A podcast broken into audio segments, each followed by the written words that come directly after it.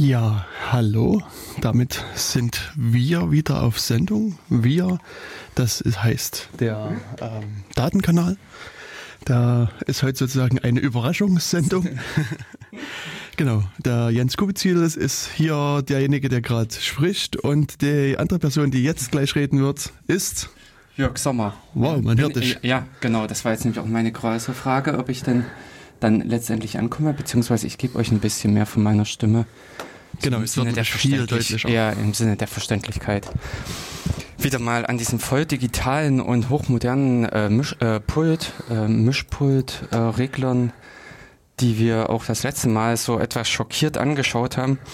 Aber nachdem wir dann rausgefunden haben, wie es hier wo ist und die Beschriftung alles, ja, sehr gut. Genau, also jetzt äh, kann man das Ganze Genau. bedienen. Ich glaube, ich bin noch ein bisschen zu laut. Und ähm, Genau. genau, der, Heute mal so zwischendrin. Genau, wie gesagt, ein Überraschungsdatenkanal wird es oder ist es. Wir wären ja eigentlich erst ähm, Ende des Jahres dran. Hm. Und äh, ja, Ende des Jahres wird es aber so sein, dass es eine Sendung aus der Konserve gibt. Ja. Äh, weil wir da beide irgendwie verhindert sind. Wir müssen noch das, uns vom Weihnachtsmann erholen und äh, Na. uns auf das, den Jahreswechsel vorbereiten, glaube ich. Ja, wobei das Hauptproblem ist ja, wir dürfen nicht. Ja, ach so, Es ja, ist, stimmt. äh, ja, genau. Wir, wir würden ja gerne.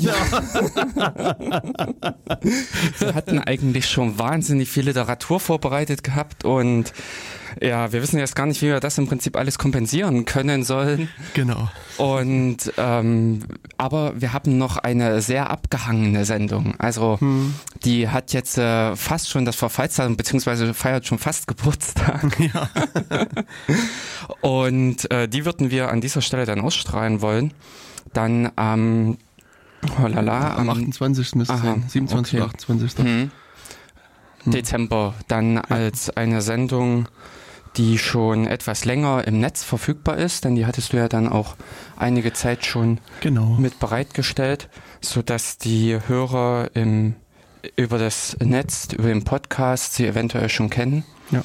Aber für die Live-Zuhörer, die, die an den Radiogeräten sitzen, ist das natürlich dann eine neue Sendung, Hm.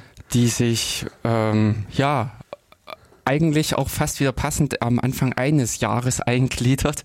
Denn äh, sie, äh, wir haben sie am Anfang dieses Jahres aufgenommen, im Januar. Ja. Und hatten bisher zum Glück nicht die Notwendigkeit gehabt, sie einsetzen zu müssen. Wir hatten sie so ein bisschen als Reserve für den Fall der Fälle, dass wir zu dem regulären Sendetermin verhindert sind, vor, äh, vorbereitet und sind aber in die glückliche Situation gekommen, über das ganze Jahr unsere zwölf Sendungen, die wir oder elf Sendungen, äh, die wir hatten, auch äh, ganz normal wahrzunehmen und Naja, fast. was? Ähm, ich kann mich erinnern, dass es irgendwann Mitte des Jahres mal eine Sendung gab, wo äh, wir beide schon quasi auf dem Sprung saßen hier ins Studio. Ach zu so, ja, ja, hast recht. Und dann gab es hier irgendwie ein. Wasser, äh, also Ja, ja, beziehungsweise es waren. Reparaturarbeiten hier Hm. im Haus, Bauarbeiten, weshalb es nicht möglich war, ins Haus zu kommen. Das war im Mai, würde ich jetzt sagen, die Sendung vom Mai, ja, Mai oder würde ich jetzt auch Juni. vermuten, Hm. genau. Ja, da, äh, das habe ich dann nämlich auch gerade gelesen, als ich mich aufs Fahrrad geschwungen habe und dann kurzerhand wieder rückwärts getreten habe. Genau. Und ähm, für alle, die die Sendung schon mal vorab hören wollen, ähm, die können halt auf datenkanal.org äh, sich bewegen und dort ist es der Datenkanal Nummer 43 mit dem schönen Titel Sammelsurium. Ähm, da, also der steht dort schon seit einiger Zeit online und den kann man sich dort auch schon anhören. Oder dann, man lässt sich dann überraschen und hört es dann am 28.12. hier im OKJ an. Ja. Hm. Ich äh, guck gerade, also wir, wir reden da über recht äh, über Hacking, äh, dass ich sozusagen von einem, Staat gehackt worden bin. Also das mal so, um euch ein bisschen äh, Oh. äh, die Spannung. Schade, Was? weil äh, äh, an dieser Stelle hätte mich interessiert, ob da noch was rausgekommen ist. Ähm, Ähm, also ich weiß ehrlich gesagt nicht mehr, was damals der, Stat, der Status des Ganzen war. Es ist Na, dann halt so, das Schweigen über dem ganzen Thema herrschte. genau, also es, es herrschte Schweigen und wir haben dann ähm, Es, einen, einen, einen Zeitungsartikel gehabt, also die, die, Mhm. die Zeitschrift, die Zeit, hm, ähm, hat er halt recherchiert, hat er auch äh, versucht bei Twitter ähm, Leute zu kontaktieren und, und dort ähm, Sprecher zu finden. Und es ist aber so, dass da niemand äh, irgendwo weiter eine Aussage getätigt hat. Also die waren komplett ruhig und hm. haben sich dazu gar nicht geäußert. Und ich hatte erst in den letzten Tagen Kontakt mit jemandem, der auch ähm, zu dieser Gruppe von Leuten gehörte, die da äh, angeblich gehackt worden sind. Und auch der hat gesagt, dass es also keinerlei Meldungen da irgendwie gegeben hat seitens Twitter. Hm. Äh, ist dir bekannt, ob so ein Vorfall nochmal aufgetreten ist? Ja, es gab ah. sowas ah. dann, also nicht von Twitter, aber ich glaube, äh, Google hat auch diversen äh, seiner Kunden, hm. ich weiß nicht, kann ja. man Kunden sagen?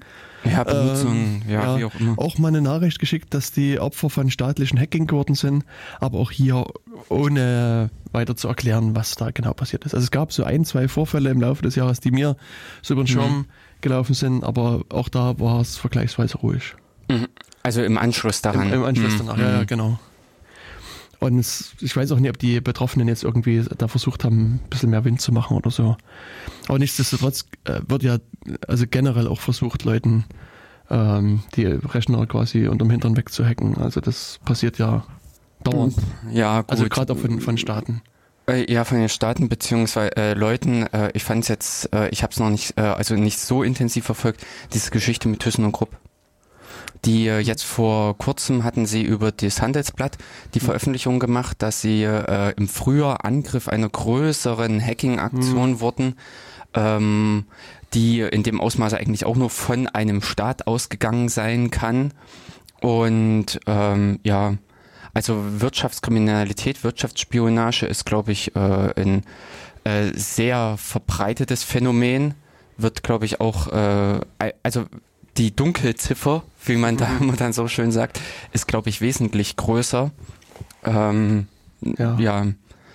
Und ähm, genauso sind die privaten Hacker, also oder die kommerziellen Hacker auch massenweise hinter den ähm, privaten Personen her. Ja. Denn da fiel mir jetzt die Tage immer wieder diese ähm, Verschlüsselungs-Erpressungsgeschichte mhm. ins Auge, inklusive der äh, interessanten Wandlung, dass jetzt das Angebot irgendwie, also mit einer neuen Software gab es wohl jetzt das Angebot, dass man kostenlos wieder seine Daten entschlüsselt bekommt, wenn man zwei andere Leute dazu bekommt, zu bezahlen. ähm, ja, weißt du, ob das wirklich so gewesen ist? Ähm, also es muss dieser Text, äh, oder beziehungsweise dieser hm. Text war auch da so dargestellt, ja. Okay. Weil ich, also ich hatte jetzt nicht die Gelegenheit, da nochmal nachzuforschen, weil ich hatte nur ähm, irgendwo mal den Eindruck gehabt, anhand von irgendeinem Beitrag, dass das vielleicht auch eine PR-Aktion gewesen sein könnte. Das äh, wurde hier auch mit vermutet, ähm, hat oder in einem mhm. dieser äh, Berichte darüber war auch die Vermutung, dass das äh, eine PR oder eine Kunstaktion ist, in mhm. diese Richtung gehend. Ähm, äh, grundlegend, es passt aber in dieses ganze Muster. Also es ja. ist nicht unrealistisch. Und äh, was einfach interessant ist, ist, dass im Prinzip jetzt dieser soziale Druck genutzt oder aufgebaut wird. Denn ähm, an sich, es ist nicht unrealistisch, dass jemand äh, jemanden kennt, den er auf die Art und Weise in die Pfanne haut unter Umständen. Ähm, beziehungsweise die Beträge, die immer genannt wurden, waren in ein Bitcoin oder halt mehr. Also mhm. jetzt bei dieser ersten Aktion ging es wohl um ein Bitcoin, wo wir gerade um 700 irgendwas Euro reden. Und äh, da braucht man vielleicht nochmal Faktor 2 oder 3 dran setzen. Und dann ist es für einen Privaten eventuell doch schon wieder moralisch gesehen interessant, jemand anderen, hm. vielleicht den ungeliebten Kollegen oder sowas, zu dem man in irgendeiner Form. Hm. Oder man besorgt sich einen Bitcoin-Miner ich weiß gar nicht, was die so aktuell kosten. So die letzten Preise, die ich kenne, waren so um die 2000 Euro rum. Mhm, mhm. Und, und lässt den einfach meinen und dann kann man den äh, die Ransomware da bezahlen und hat dann gleich noch äh, bisschen Gewinn. bisschen Gewinn noch. ähm, ja, aber ich, äh, das ist halt auch mhm. schwierig. Ja, ich weiß nicht, wie äh, effizient die heutzutage noch sind, denn es ist ja in dem Sinne immer schwieriger, immer härter geworden hm. und man ist ja faktisch auch nicht mehr alleine. Also genau. es gibt ja von diesen Minern, also von den äh, Minenarbeitern noch mehr, also das ist ja populär hm. geworden in dem Sinne. Hm. hm. Was man so hört, ist ja äh, so, dass das ähm, China, das einen ganz großen Anteil an, Mhm. an Bitcoin-Mining hat. Also man nimmt an, dass so die, die Miner, also die das sozusagen die Währung erzeugen, Mhm. die in China äh, quasi beheimatet sind, mehr als 50 Prozent des, des Mining-Marktes ausmachen. Okay. Und, und es, also das sind halt wirklich professionelle Gebäude, die man dann sieht, also richtig große Werkshallen, wo die dann, also ich weiß nicht, Rechner über, über- Rechner, über Rechner haben und, Mhm. und dann gibt's auch so spektakuläre Bilder, wo nämlich einige Leute da irgendwie vergessen haben zu kühlen oder zu wenig gekühlt haben, wo das, das die Halle dann abgefackelt ist. Äh, wie ungünstig. Ja, ja. Hm. Ansonsten, äh, wir haben uns mal vor langer Zeit mit äh, Bitcoin beschäftigt. Das ist schon vor 40 Folgen oder mehr als 40 Folgen gewesen. Äh, Damals war Bitcoin noch ganz neu. Datenkanal Nummer 11, äh, kann man mal noch reinhören. Mhm. Wobei sich natürlich jetzt seitdem also unglaublich viel getan hat. Ähm, ich glaube, zu Bitcoin beziehungsweise zu Altcoins, wie man so schön sagt, also Alternative Coins, Mhm. äh, kann man doch einiges erzählen. Es gibt ja Ethereum so als, als Mhm. eine der bekanntesten größeren Währungen, die einen ganz anderen, äh, so einen spannenden Ansatz hat mit den Contracts und so weiter. Mhm. Also da könnte man direkt auch mal eine Sendung drüber machen. Und über, also äh, was so- so an, also gibt ja sozusagen wirklich einfach abgeleitete Währung von Bitcoin. Mhm. Ähm, also auch Währung mit, mit ganz anderem Konzept. Also wie Zero Cash ist halt auch so ein Schlagwort. Ähm, oder was auch vergleichsweise neu noch ist, ähm, was jetzt naja, nur am Rande mit Bitcoin wirklich was zu tun hat, ist, ist Thaler. Es gibt äh, vom GNU-Projekt, das Mhm. äh, der Thaler, das ist auch so eine Abkürzung steht für irgendwie bap, bap, bap, Mhm. irgendwas. Und, ähm, und das ist letztlich auch so eine Bezahlmethode im Internet, die aber äh, in, so ein interessante Features hat, also dass du, du kannst dort anonym bezahlen. Mhm. Also wie man sozusagen, man, also ist letztlich sozusagen das, was man normalerweise im Laden hat, so nachgebaut. Du gehst in den Laden, gibst dein Bargeld über den Tresen, der Verkäufer weiß nicht, wer du bist. Mhm. Aber es ist ja sozusagen auf der anderen Seite für den Staat schon wichtig, was der Verkäufer einnimmt, um dann auch den mit Steuern belasten zu können. Okay. Zum Beispiel. Und Mhm. das ist das, das realisiert auch, auch die Taler wieder, dass sozusagen, dass, äh, wenn du mit der Währung handelst, sozusagen, der Verkäufer ist eben nicht anonym, sondern da kann man sehr, also so als, als Staat in dem Fall sehr transparent nachvollziehen, was hat er an Einna- Einnahmen, Ausgaben gehabt über Taler und kann das dann halt auch wieder besteuern. Also ähm, es ist sozusagen wirklich der Versuch, so das, das Papiergeld quasi elektronisch nachzubauen mit den diversen Vor- und Nachteilen. Mhm. Aber da, wie gesagt, müsste man vielleicht das nochmal.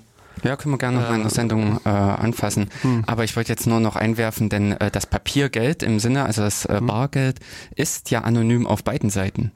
Also Ja. das ist gerade, Ja, okay, äh, man baut hier hm. ähm, ein äh, etwas ein, was glaube ich auch gewissen Bereichen nicht schmeckt. Genau. Denn ich habe jetzt äh, die Tage gehört äh, im äh, Bericht, dass in Deutschland ist eben auch noch äh, Pa- äh, Bargeld sehr populär, wesentlich populärer als in ähm, anderen Ländern. Mhm. Und dass unter anderem Apple Pay sich nicht durchgesetzt hätte in Deutschland, weil es zu wenig Apple-Geräte gab. Okay. Hm. Also der, die Marktdurchdringung äh, mit äh, Apple-Geräten, mit iPhones und ähnlichen war nicht stark genug, um Apple Pay äh, rentabel zu machen. Und deswegen ist es in de, äh, dem Sinne in Deutschland nicht gekommen. Mhm. Aber äh, Ja, kann man noch mit Apple Pay bezahlen oder ist es ja in den skandinavischen Ländern, das wurde nee, ich meine in Deutschland. Oder gibt es das in Deutschland gar nicht mehr? Nee, es wird gar nicht angeboten. Okay. Also soweit ich das aus dem Artikel Mhm. äh, da entnommen habe, ist diese Möglichkeit einfach überhaupt nicht Weil, weil es gegeben. gab so mal vor ein, zwei Jahren, glaube ich, so, diesen Hype um Apple Pay. Das ist jetzt Genau. das neues Apple Pay und alles wird gut und schön und besser und überhaupt. Und seitdem habe ich auch nie wieder was davon gehört. Also das gab mal so eine Phase, auch so ein paar Shops, die Mhm. gesagt haben, wir binden jetzt Apple Pay ein. Aber danach, also ich habe, also ich meine, gut, da ich das eh quasi ignoriere für, für mich, weil Hm. ich es eh nicht habe, nehme ich sozusagen in dem Sinne nicht wahr, wenn ich was Mhm. einkaufe, aber mir ist es auch wirklich nirgendwo aufgefallen, dass man damit hätte bezahlen können. Ähm, ja, wobei äh, bei dem äh, ging es um das praktische Bezahlen im Laden. Also das, so, äh, äh, ja, genau. okay. Ähm, es ging grundlegend um diese Fragestellung Bargeld oder bargeldlos bezahlen. Mhm. Und das ist ja das, was wir in Deutschland auch nicht haben. Äh, diese Klein, äh, Kleinbeträge und Kleinstbeträge, also im Centbereich mit äh, Karte zu bezahlen, Mhm. weil das äh, zum Teil die Verkäufer abwehren. also einen äh, Centbetrag mit einer Kreditkarte zu bezahlen, da kommt auch noch eine Faust mit über die Theke geschossen, weil das die Händler äh, zu viel kostet. Ja. Das ist für die einfach äh, völlig unrentabel, da ein Kaugummi oder Brötchen. Also das ist eigentlich immer so das gängige Argument, dass du in anderen Ländern ähm, und wohl auch in Osteuropa also Osteuropa ähm, muss bezahlen mit Karte äh, völlig normal sein. Okay. Inklusive, was ich letztens als interessantes äh, Beispiel gehört hatte, dass in Brasilien setzt, äh, hat Uber ähm, als Taxidienst zum Beispiel auch den Vorteil, dass du dort bargeldlos bezahlst. Also die ganze Abrechnung passiert im Hintergrund und damit sind die Leute ohne Bargeld unterwegs. Also die Kriminalität, die äh, tatsächliche Kriminalität auf der Straße ist so hoch, dass es eben lohnenswert ist, mit Kreditkarte oder mit äh, eben Bargeld, also mit Transaktionen zu bezahlen als diesen Wert in der Hand zu halten, weil man damit Gefahr läuft, es im Prinzip interessant für Verbrecher zu werden. Okay. Was äh, also ich fand da einfach diesen Quereffekt. Also diese äh, Kriminalität, die, äh, dieses soziale, gesellschaftliche wirkt sich wiederum positiv hier auf ein Geschäftsmodell aus. Hm. Na, was, äh, also ich sag mal, ich finde das jetzt gar nicht so, so besonders, quasi mit Kreditkarte im Taxi bezahlen zu können, weil ich das, also außerhalb von Deutschland irgendwie das so quasi Normalzustand ist. Und mir ist das jetzt vor kurzem mal passiert, da bin ich irgendwie in, in Schönefeld gelandet. Mein Flug war aber so spät, dass ich den, an, den, den Zug nicht mehr geschafft hätte, wenn ich quasi einfach mit der öffentlichen Bahn da, da nach zum Südkreuz oder zum Hauptbahnhof gefahren bin. Aber mit dem Auto schon. Mhm. Und da habe ich halt, also mein Problem war aber, dass mein, mein Bargeld im Portemonnaie nahezu leer war. Mhm. Und da habe ich den, den, den Taxifahrer halt gefragt, ob ich mit Karte bezahlen kann. Und er guckte mich Ja, mit was großen ist das? Augen an. Ja. Aber ich hatte dann Glück, dass es irgendwie es reicht. Also wir hatten dann uns auf den Preis geeinigt für die Mhm. Fahrt. Und, und da reichte mein Bargeld noch und, und dann habe ich meinen Zug noch erreicht. Aber das, Mhm. also normalerweise so in anderen Ländern, wenn ich mal da irgendwie im Taxi unterwegs bin, ist das irgendwie, also ich frage zwar immer noch, weil man das so aus der deutschen Geschichte erkennt, aber, aber an sich Ja. kann man da eigentlich mit Karte problemlos bezahlen. Hm. Und äh, auch eben solche äh, Kleinbeträge, sowas wie im Bäcker. Also der Brötcheneinkauf und Brötchen im Sinne von zwei, drei Brötchen soll wohl in anderen Ländern problemlos ähm, mit Kreditkarte möglich sein, wo man hier in Deutschland, äh, also beim Bäcker, wenn man da auch äh, in Größenordnung von 20 Euro oder sowas einkauft, eine Torte oder ähnliches, äh, da mit einer Karte wedelt, wird man, glaube ich, auch mit großen Augen angeguckt. Und die Frage ist halt, äh, wieso? Und äh, ich hatte da auch mal vor, eben äh, durch das Apple Pay bin ich nämlich jetzt auch wieder auf diese äh, äh, auf dieses Gespräch damals gekommen. Denn äh, das war genau zu dieser Einführung vor zwei, drei Jahren, als Apple Pay angefangen hat, als sie dieses Produkt erstmal auf den Markt gebracht haben in USA und dann auch in der Verbreitung. Und da war ähm, meine Prognose nämlich auch schon, dass das in Deutschland nicht funktioniert, weil wir in Deutschland eine sehr solide Bankenwirtschaft haben, die es auch schon in der Vergangenheit geschafft haben, äh, die Kreditkarte, also die äh, Kreditkarte, Visa Card, Mastercard, American Express klein zu halten oder gar auch jetzt einfach wieder zurückzudrängen. Es sind auch vom, also jetzt aus meinem Bekanntenkreis, äh, Leute einfach, äh, also vor allen Dingen Gastronomen, die dieses Ding, also die die Kreditkarte wieder abgeschafft haben, weil sie für sie einfach mehr Nachteile bringt im Sinne dieser Kosten als Vorteile. Also die äh, im deutschen Rahmen ist die EC-Karte das Ding, aber das ist rein von der Bankenwirtschaft gemacht. Das ist wirklich ähm, in dem Sinne kein Vorteil oder ähnliches, sondern dieses System hatte die Bankenwirtschaft recht gut, glaube ich, in den 90er Jahren etabliert und hat das auch gnadenlos halt äh, verteidigt mit sämtlichen Regulierungsforderungen hin und her, die äh, andere Bezahlsysteme erfüllen müssen. Hm. Also ich äh, versuche Mhm. gerade hier mal die allwissende Müllhalde zu befragen. Und äh, warte mal hier. Ähm, also das scheint, doch, hier Mhm. gibt es auch sogar eine deutsche, oh, ach nee, für die Schweiz gibt es eine Seite. Also es scheint so zu sein, zumindest nach der deutschen Wikipedia-Seite, dass es in Deutschland quasi noch gar nicht eingeführt worden ist. Ja, also da, Also ähm, das würde zwar auch wieder das bestätigen, was du sagst. Aber ich hatte auch angenommen, also wahrscheinlich habe ich einfach damals die, die, die Nachricht nur mitbekommen, dass es überhaupt Apple Pay gibt. hm, Ähm, aber es ist äh, sozusagen 2014 in den USA erschienen und dann so sukzessive in den anderen Ländern, also Großbritannien, äh, Kanada. Kanada äh, ja, Australien, Hm. Was das, China. China? Hm, das ist China. ja stimmt, Volksrepublik China. Was ist das? Singapur, Mhm. Schweiz, das ist auch irgendwie ein Land, Frankreich. was neben uns ist. Hongkong, Polen? Nee, Russland. Ah. Hm, Aber es ist halt sozusagen, Deutschland fehlt. Also 1.12.2016 ist äh, das letzte Land, was hier ähm, eingeführt worden ist, ist Spanien, aber Mhm. kein Deutschland. Also, äh, in Anbetracht solcher Länder, äh, gut, äh, China, gut, äh, ist jetzt schwer zu sagen, aber Russland fiel mir gerade dieser Gedanke ein, ob man hier mal Kriminalitätsstatistiken dann legen kann, um zu gucken, ob das in irgendeiner Form korreliert, wo im Prinzip die Überfallwahrscheinlichkeit oder die äh, Straßenkriminalität so hoch ist, dass es sich lohnt, in dem Sinne bargeldlos zu bezahlen. Hm, Hm. keine Ahnung. Ja, aber das, äh, also für Apple Pay halte ich es für unwahrscheinlich, dass das in Deutschland kommt, äh, maximal in Kooperation mit einer Bank, mit einem bestehenden Bankhaus.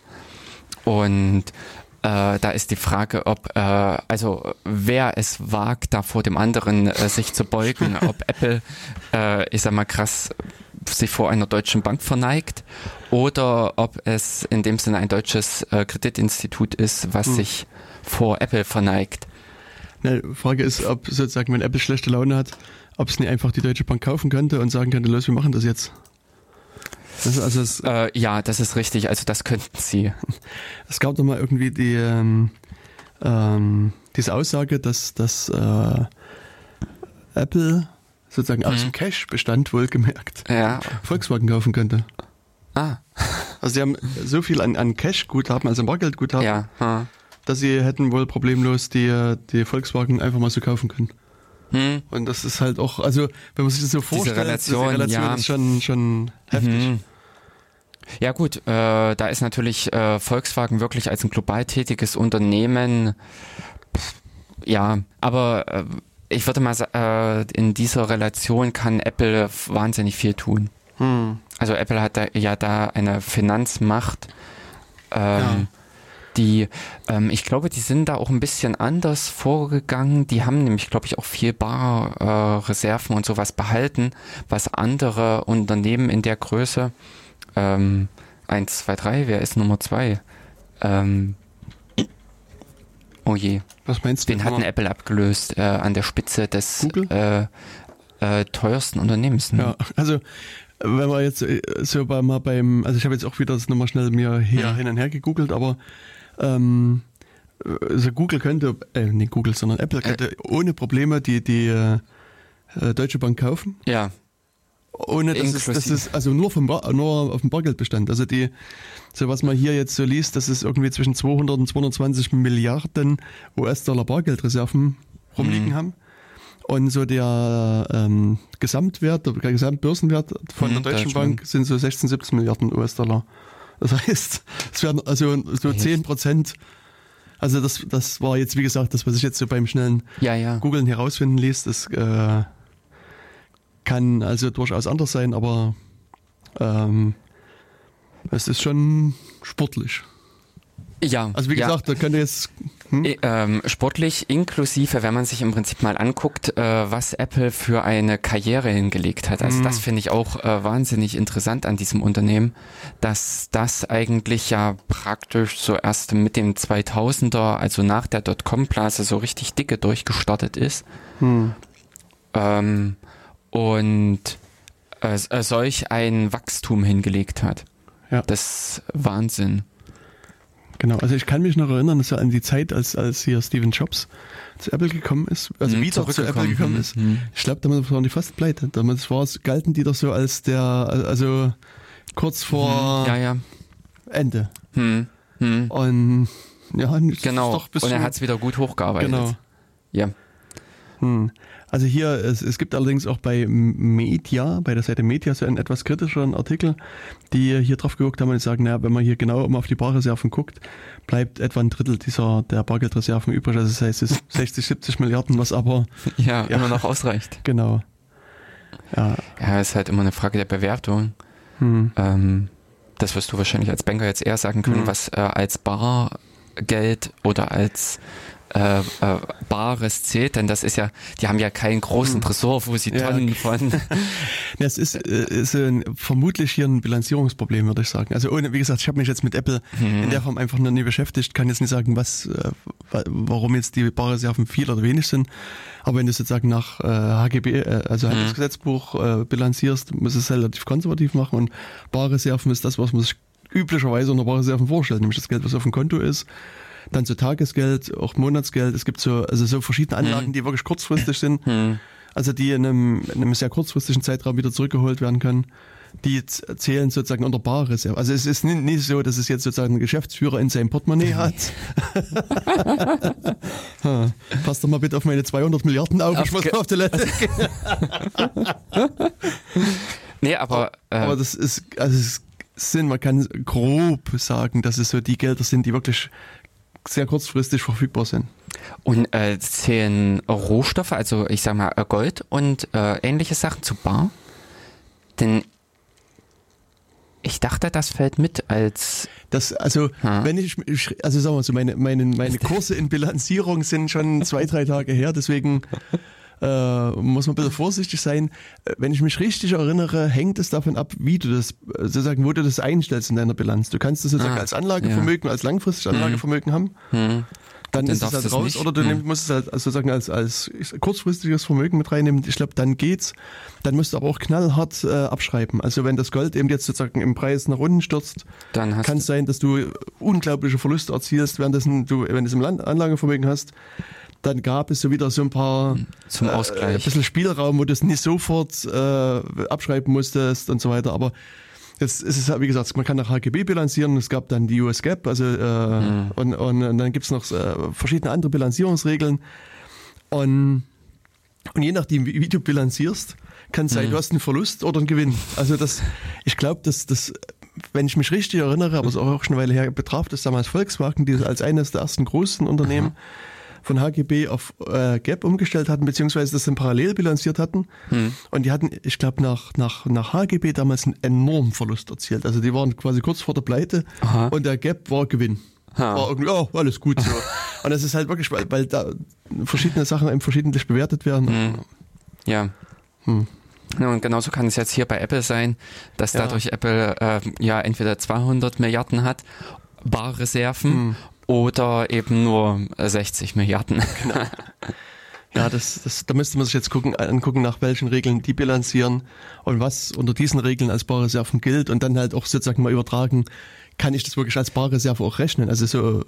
Ja, ähm, die andere Frage ist, ob es überhaupt den Apple-Konzern hier trifft, ob es, äh, denn die haben doch mit ihr Unternehmen auch in ja, unterschiedlichen mh, Tochtergesellschaften genau. aufgesplittet.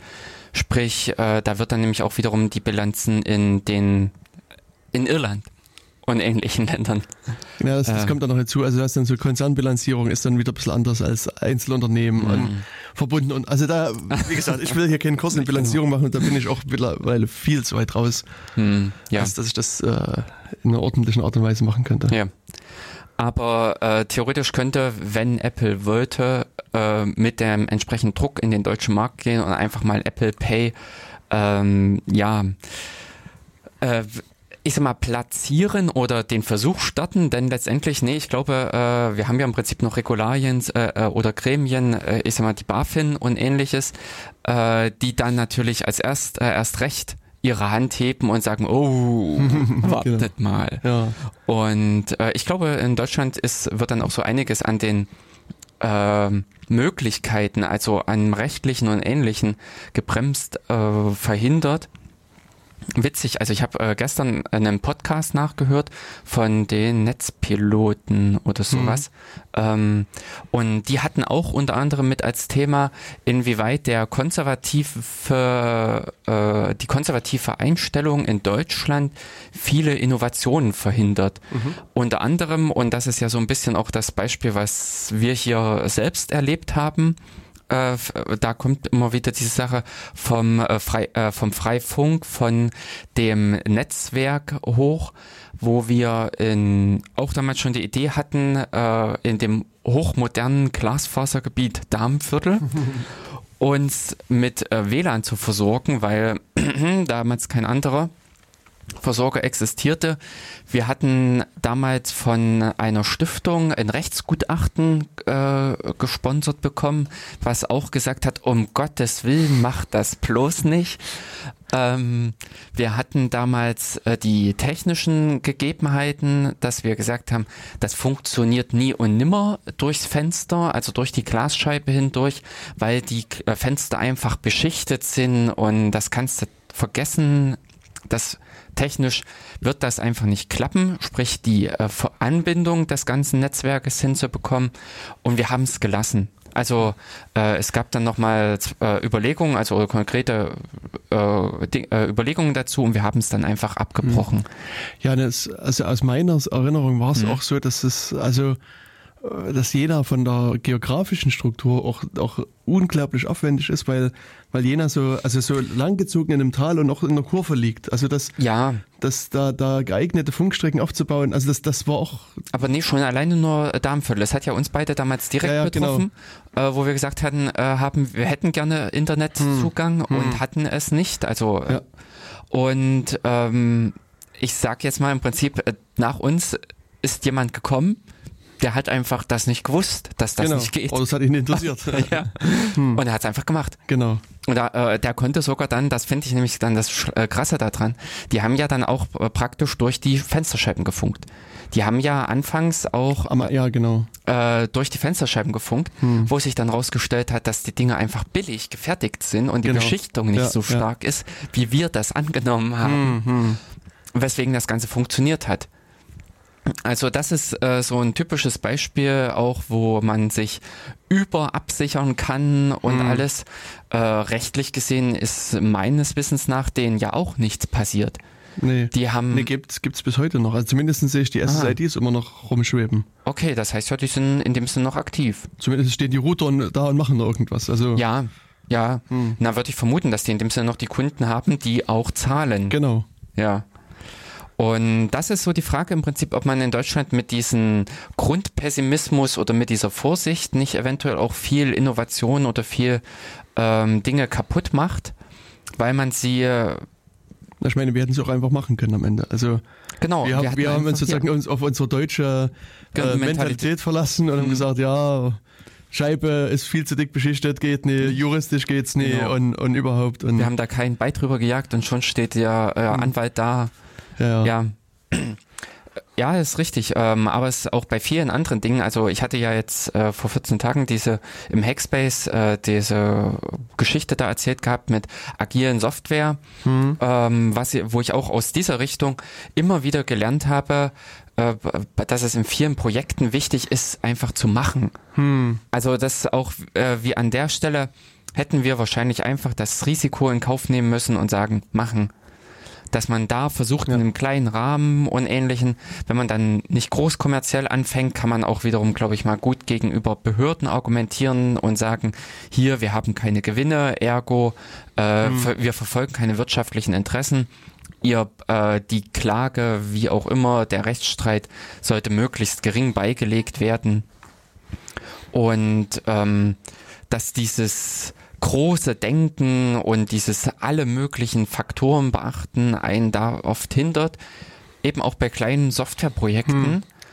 Ja, und ich glaube, was, was hier noch dazu kommt, dass, dass man eben auch diesen, den, die Wahrscheinlichkeit eines Rechtsstreits vielleicht auch falsch bewertet, wisse. Also, dass du selbst wenn du sagst, es, es kann zum Rechtsstreit kommen, gehen wir eher sozusagen davon aus, das wird mit einer Wahrscheinlichkeit von 1 passieren, währenddessen vielleicht die Wahrscheinlichkeit nur 0,01 mhm. ist. Also Nee, äh, ich habe damals eigentlich eher den, äh, die Gefahr der, ähm, wie groß sind die Auswirkungen? Mhm. Sprich, im, äh, die Wahrscheinlichkeit, dass mehr, äh, dass uns die Stadt entdeckt, dass uns die Stadt dazwischen funkt, also dass die in dem Sinne ihr Recht wahrnimmt und uns in die Schranken weist, also dass sie ganz mhm. konkret war ja damals die Diskussion, dass du über öffentliche Wege, über öffentliche Flächen darfst du keine Funkverbindung, keine Daten oder keine Kommunikationsverbindung betreiben. Das weiß ich schon gar nicht mehr, das ist schon mhm. zu lange her. Ähm, das ist aber, glaube ich, auch jetzt noch so, laut Telekommunikations und so weiter, mhm. muss das entsprechend eingetragen, also muss das anmelden und unter Umständen halt auch dafür zahlen. Und die äh, und das waren eigentlich damals diese Bedenken, dass man äh, ja öffentlichen Raum betritt und äh, da eine Kommunikation aufbaut. Ja, aber was ist, wenn und, ich neben der Stadtverwaltung wohne und dort mein privates WLAN aufmache? Das ist einfach mein, für meine Wohnung zu Hause. Weißt? Und das aus Versehen reicht das mit in das, in, in das Gebäude oder ins Gelände der Stadtverwaltung mit rein. Dann befunke ich ja sozusagen öffentliches Gelände Genau, und das wird, glaube ich, auch mit das sein, äh, denn der Funk per se ist ja in äh, jetzt äh, mehr geworden. Also da, da, insofern mhm. hat sich mhm. die Zeit geändert. Und äh, wenn du bei dir strahlst und das im äh, erlaubten Maße, also nicht äh, die äh, Sendeleistung überschreitest, mhm. dann ist das ja in Ordnung. Das, was bei uns gewesen wäre, wir bauen ja Empfäng äh, hätten Sender und Empfänger mhm äh, an links und rechts vom öffentlichen Raum aufgebaut. Also wir hätten in dem Sinne ja eine Richtfunkstrecke über das öffentliche Fläche hinweg betrieben. Und ja, also müssten wir jetzt ja. in dem Sinne wirklich den Juristen nochmal äh, äh, hinzuziehen mhm. oder nochmal das Ganze äh, korrekt aufarbeiten. Aber äh, ich habe damals halt einfach die äh, Gefahrenlage, dass dann ein Rechtsstreit von 50.000 Euro auf uns zukommt, mhm. äh, gesehen äh, mit einer Wahrscheinlichkeit von, ich sag mal, 1% Eintrittswahrscheinlichkeit und dann hast du immer noch einen immensen, ja. also ja, gut, dann wären es 500 mhm. Euro gewesen, aber dann hat man trotzdem erstmal noch einen äh, immensen durchschnittlichen Schaden. Hm, okay. Und das war, äh, das war für mich eigentlich eher das, äh, wo ich zurückgeschreckt bin. Denn ähm, ja, dass, äh, dass die Stadt äh, das bemerkt, äh, ja, da würde ich insgesamt die äh, äh, öffentlichen Einrichtungen als sehr wenig geeignet einschätzen, derartige Bedrohungspotenziale zu finden, zu entdecken und dann auch noch die passenden Schlüsse zu ziehen. Na, ich denke, also was ich jetzt vermuten würde, ist, dass solange das einfach, dass was? da irgendwie ein, ein, ein, WLAN gibt, was da rumfliegt, interessiert hm, das niemand. Genau. Also das heißt, also was jetzt sein könnte, was ich mir vorstellen könnte, dass, dass jetzt sich meinetwegen die Stadt irgendwie überlegt, selber ein freies WLAN oder ein, ein, ein Bezahl-WLAN hinzutun und das, dann könnte man sozusagen auf einmal ein, ein Konkurrent der Stadt werden und dann könnte die Stadt sich vielleicht überlegen, okay, das wollen wir nicht und jetzt versuchen wir die mal ja, weg, weg, wegzukriegen. Ja. Also das, das wäre vielleicht ein Motiv, wo, wo man Probleme kriegen könnte. Mhm. Ansonsten also kann ich mir schwer vorstellen, dass, es, dass man da jetzt äh, Probleme kriegt. Aber man weiß es nicht. Hm. Man weiß nicht. Ähm, letztendlich ist äh, wahrscheinlich auch in Kooperation mit der Stadt oder sowas hm. äh, ist es ja auch äh, wären vielleicht auch weitergehende Schritte möglich gewesen, weil man dann zum Beispiel auch die, ja, ich sag mal, Expertise hätte mit einbringen können und sagen können, wir wissen, wie so ein Netzwerk aufzubauen ist, lasst es uns doch gemeinsam erweitern. Mhm. Oder ähnliches. Ja, ich meine, letztlich sind es theoretische mhm. Überlegungen, es ist vorbei. Äh, ja. Und äh, ich sag mal, als, als würde schon Nachfolger gibt es ja das Freifunkprojekt, mhm. wo es ja hier in Jena, ich weiß gar nicht, also eine relativ große Menge an Routern äh, gibt die quer in der Stadt verteilt sind und äh, die ja durchaus sozusagen die äh, öffentlichen Plätze mit befunken. Und ich hatte jetzt vor kurzem erst hm. mal geguckt, es gibt ja auf dem, auf dem äh, Markt da auch ein paar Router. Hm. Ähm, und das ist recht interessant zu sehen, dass ähm, dort die wirklich auch gut genutzt werden. Also auf dem mhm. Markt findet ja auch gerade der Weihnachtsmarkt statt. Mhm. Und, äh, und da waren, waren die, die Router wirklich gut ausgelastet, muss man sagen. Hm. Also irgendwo, ja, hier stimmt das. Also da waren es, glaube ich, so, ja, hier über 20 äh, Geräte in der Spitze waren eingeloggt und jetzt gerade im Moment sind es immerhin acht Geräte, die da eingeloggt sind. Mhm. Und das ist doch schon ganz ordentlich. Ich Was ich interessant äh, fand mal, hm? ich habe sogar in Kernbergen äh, Kontakt zu einem Freifunkruder gefunden. also das, äh, ja, ja, ha. ähm, also vorne an der Kante, klar. Ja, ja. Ähm, aber weit weg äh, von den eigentlichen Häusern. Hm. Ähm, ich habe aber damals dann auch nicht nachgeforscht, äh, beziehungsweise ne, per Handy ging es ja auch nicht, äh, welcher äh, Knoten das war. Hm. Ja. Ja, also auf alle Fälle, also Freifunk in Jena existiert an einigen Stellen und, und ist halt auch äh, gut genutzt, zumindest an einigen Stellen. Ja, an einigen Stellen. Naja, ich glaube einfach die, die zentral oder interessant genau. gelegen sind für viele. Ja, hm. aber äh, also über Freifunk wollten wir auch mal eine Sendung mitmachen. Das genau. in dem Sinne auch schon mit als kleinen Vorgeschmack, als kleine Ankündigung. Ja, da müssen wir mal die entsprechenden Freifunkakteure hier genau. einladen. Und jetzt müsste man nur jetzt wieder zurückrollen und überlegen, wie sind wir jetzt, haben wir uns so eigentlich so Freifunk jetzt dahin entwickelt? Wo, wo hat unser Gespräch eigentlich begonnen? Äh, über das Machen, dass man einfach an vielen mhm. Stellen äh, wie Apple Pay dass wir einfach Dinge tun, dass man Dinge auch oftmals tun sollte, dass mhm. man aus der deutschen konservativen ja, Mentalität heraus eventuell sich äh, Möglichkeiten verbaut oder äh, blockiert. Mhm. Und äh, zu Apple Pay und Bezahlsystemen sind wir über die Bitcoins gekommen. Mhm. Und äh, bei den Bitcoins hatten wir, ach, äh, die Erpressung. Genau, über, äh, zu den Bitcoins sind wir gekommen über, die, äh, über den Erpressungsweg, äh, über die neue ja. Möglichkeiten der ähm, ja, Bedrohung aus dem Internet in dem Sinne. Hm. Also welche äh, Risiken lauern neuerdings dort. Hm. Und da äh, wollte ich auch äh, nochmal auf unseren Podcast beziehungsweise auf die allgemeine Thematik der Backups hinweisen. Also ja. das fand ich, äh, äh, nee, fand ich aber auch gut, dass ich das äh, bei der Zeit stand, das glaube ich unter dem Artikel klipp und mhm. klar drunter, äh, sinnvoll ist regelmäßige Sicherung auf einem externen Datenträger, mhm, genau. der nicht permanent angeschlossen ja. ist. Also auch das nochmal im Prinzip für unsere Zuhörer sinnvoll ist, eine und so weiter. Ein, ein ähm, Backup, genau. Und da kann man eigentlich nur verweisen auf eine weitere Sendung des Datenkanals. Wir haben nämlich auch schon über Backups gesprochen. Ja, ja, also die war mir da nämlich auch im Hinterkopf. Genau, Datenkanal Nummer 24. Die Zahl, darüber war ich jetzt etwas schockiert. also ist auch schon wieder so lange her, oder was? Ja, ja, also 24 ist ja, ähm, ja, schon weit über ein Jahr. Ja, äh, klar. Das, also genau, zwei Jahre Manometer. Hm, ähm, ich weiß gar nicht, was, was das. Äh, ja, was, dass wir da.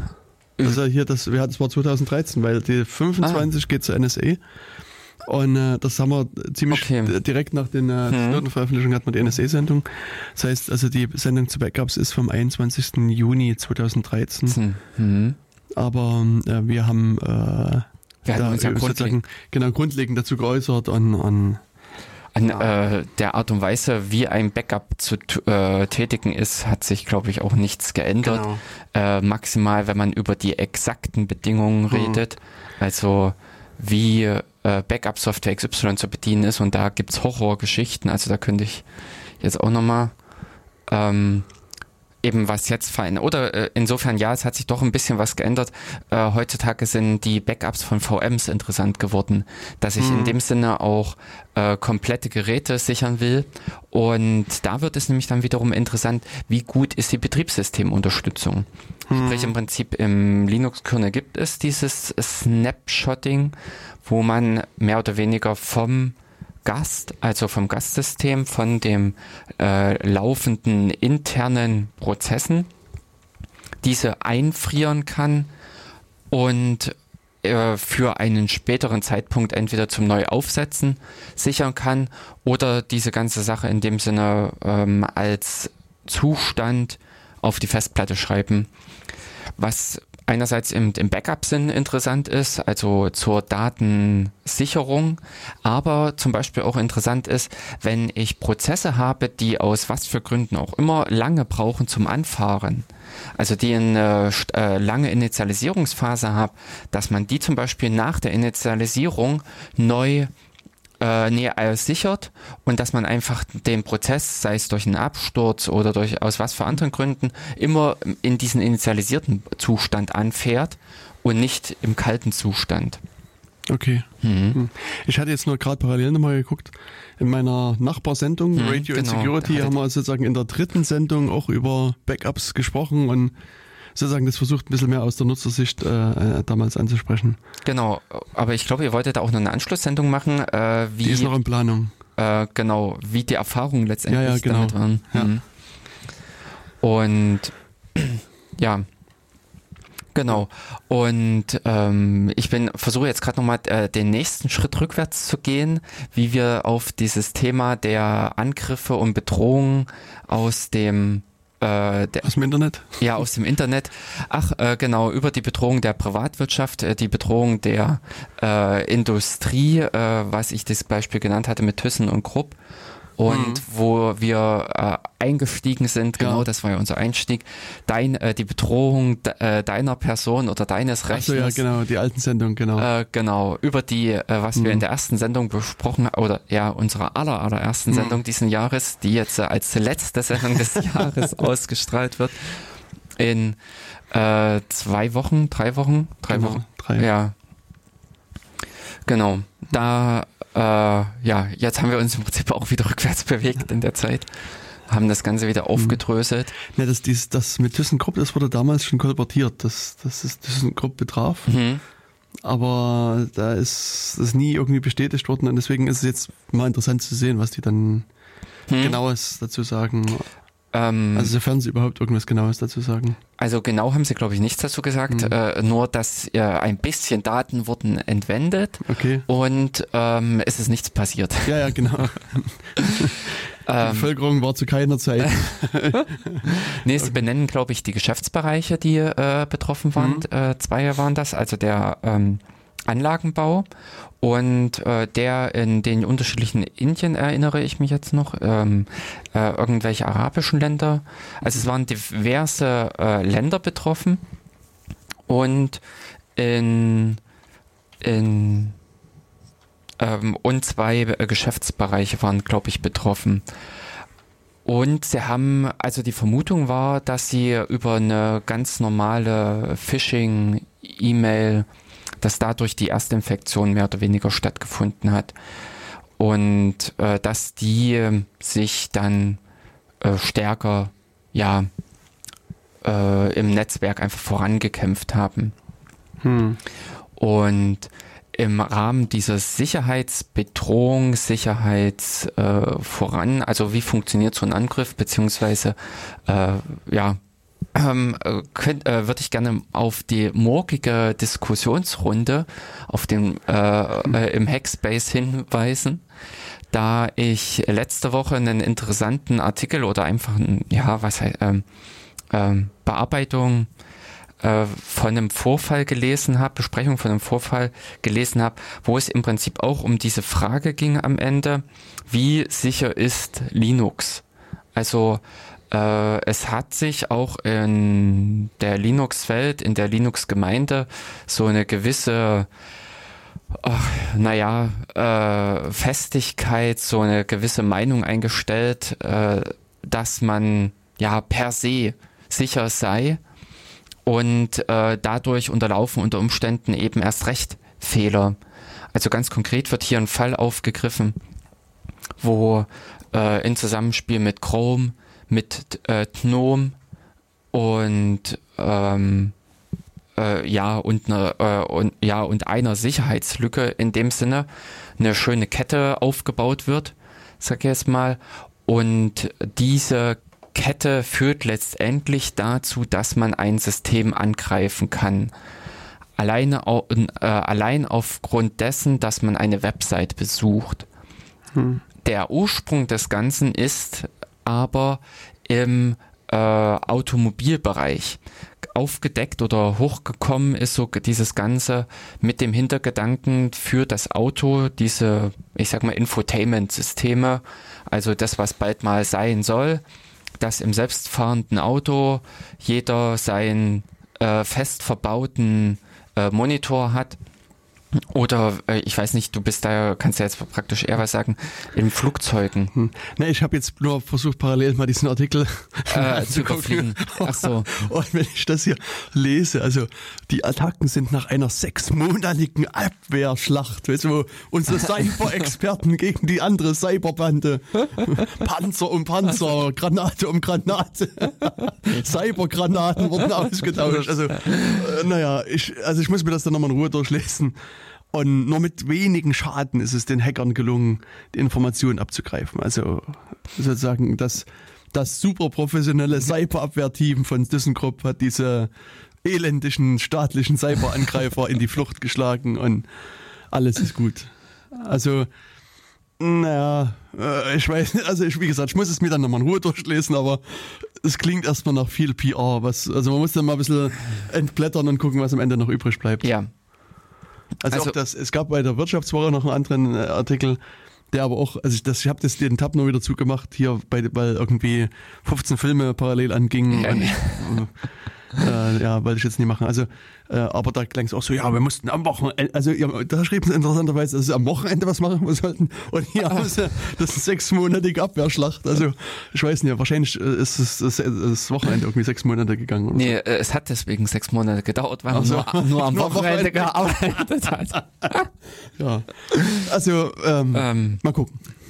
Also, ja. Ähm, ich finde es, äh, also jetzt ab, äh, also wenn man, glaube ich, einfach mal diese ganzen, äh, äh, ja, eben Populismus wegkratzt, wenn man das mal wegnimmt. Ja.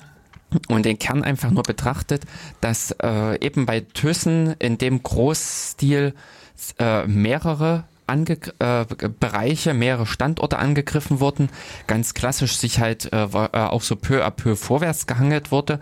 Aber äh, weil du jetzt eben äh, diese sechsmonatige Abwehrschlacht äh, ich sag mal, kritisierst oder also als so witzig herausstellst. Ich glaube das schon, dass das sechs Monate äh, brauchen kann, äh, bevor man Leute äh, praktisch, also dann wirklich äh, effektiv aus dem Netzwerk wieder rausbekommt, weil die Hacker ja auch nicht ähm, ja, blöd sind und äh, geeignete Türen hinterlassen, wo sie immer wieder reinkommen. Sprich, äh, man wird da auch erstmal äh, eine ganze Weile denen auch zugucken, also äh, sie weiter Schaden anrichten lassen, um dann äh, gezielt zuschlagen zu können. Denn äh, also gebündelt zuschlagen zu können, so dass man ihnen viele bis alle Wege abschneiden kann. Ja, also ich meine, das, das ist, aber ich finde, das, das klingt mir zu dramatisierend, weißt du, so die, eine sechsmonatige Abwehrschlacht. Also äh, da müsste man mal genau wissen, was die da eigentlich gemacht haben. Und also ich meine, du wirst natürlich, wenn, also irgendwann werden sie einen Verdacht geschöpft haben und genau. dann äh, vermutlich dann ihr Netzwerk nach Anomalien durchsucht haben oder die, die wie gesagt, da fehlen jetzt die Details. Ja, ja. Also, ja. Ähm, ich meine, natürlich ist es jetzt nicht so, dass du sagst, hier. Ah, nein, äh, dieses genau, der, der übliche Pop-up, der unten rechts genau, hochkommt. Ein Hacker Angriff, kommt, soll er durchgelassen werden oder nicht? ja, nein, vielleicht. also ja, das, das schon, aber das äh, klang mir jetzt so ein bisschen zu zu dramatisierend, das Ganze. Also wie gesagt, das, ich werde nochmal gucken, hm. äh, was sich da noch an den Artikeln findet. Vielleicht kann man das nochmal irgendwie bisschen kommentieren in einer späteren Sendung. Na, entweder das oder ich weiß nicht, wie weit deine ähm, Kontakte reichen, ob man eventuell auch an fundiertere Informationen hm. kommen kann. Na, ich werde heute auch mal einen Vorstand von ThyssenKrupp anrufen. Ah, ich glaube, die werden Junge, nee, ich, die werden wahrscheinlich auch nichts wissen. Ja. ähm, nee, ich glaube, es wäre interessanter halt äh, selbst bei ThyssenKrupp nachgucken, denn soweit ich festgestellt habe, also mich haben sie nicht rausgeschmissen. Okay. Meine Zugänge sind noch. Na, das ist, ja, das ist ja in Ordnung. Da kannst du ja mal gucken, wer noch parallel mit drin war. Ja.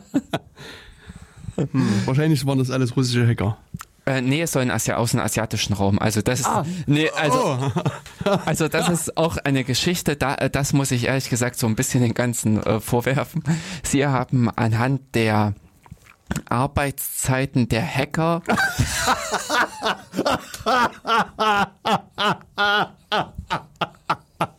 genau. Alles klar. Die, die, so die, die ja früh um 8 Uhr auf Arbeit kommen und abends 16 Uhr ist ja klar, wenn man dann sieht, okay, Zeitverschiebung. ja, Verstehe. Ja, also äh, das hat für mich auch so ein bisschen äh, das Ganze ins Lächerliche gezogen. Diese ähm, äh, Geschichte, dass man das da aufgrund dessen in den asiatischen Raum verortet hat, hm. Ähm, aufgrund der Arbeitszeiten.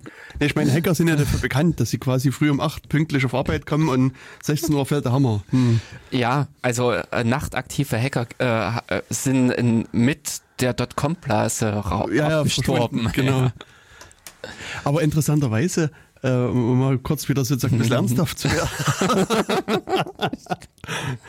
ähm, ich hatte, als ich jetzt in London war, ähm, habe ich dort einen Vortrag von einem Unternehmen gehört, die äh, sich so darauf spezialisieren, quer über verschiedene Foren und andere mhm. öffentliche Auftritte quasi Leute zu identifizieren. Also sozusagen die Idee ist, dass sie da versuchen, Hacker mhm. rauszufinden und was die halt unter anderem gemacht haben, die haben halt sozusagen die Aktivität mal gemessen. Mhm.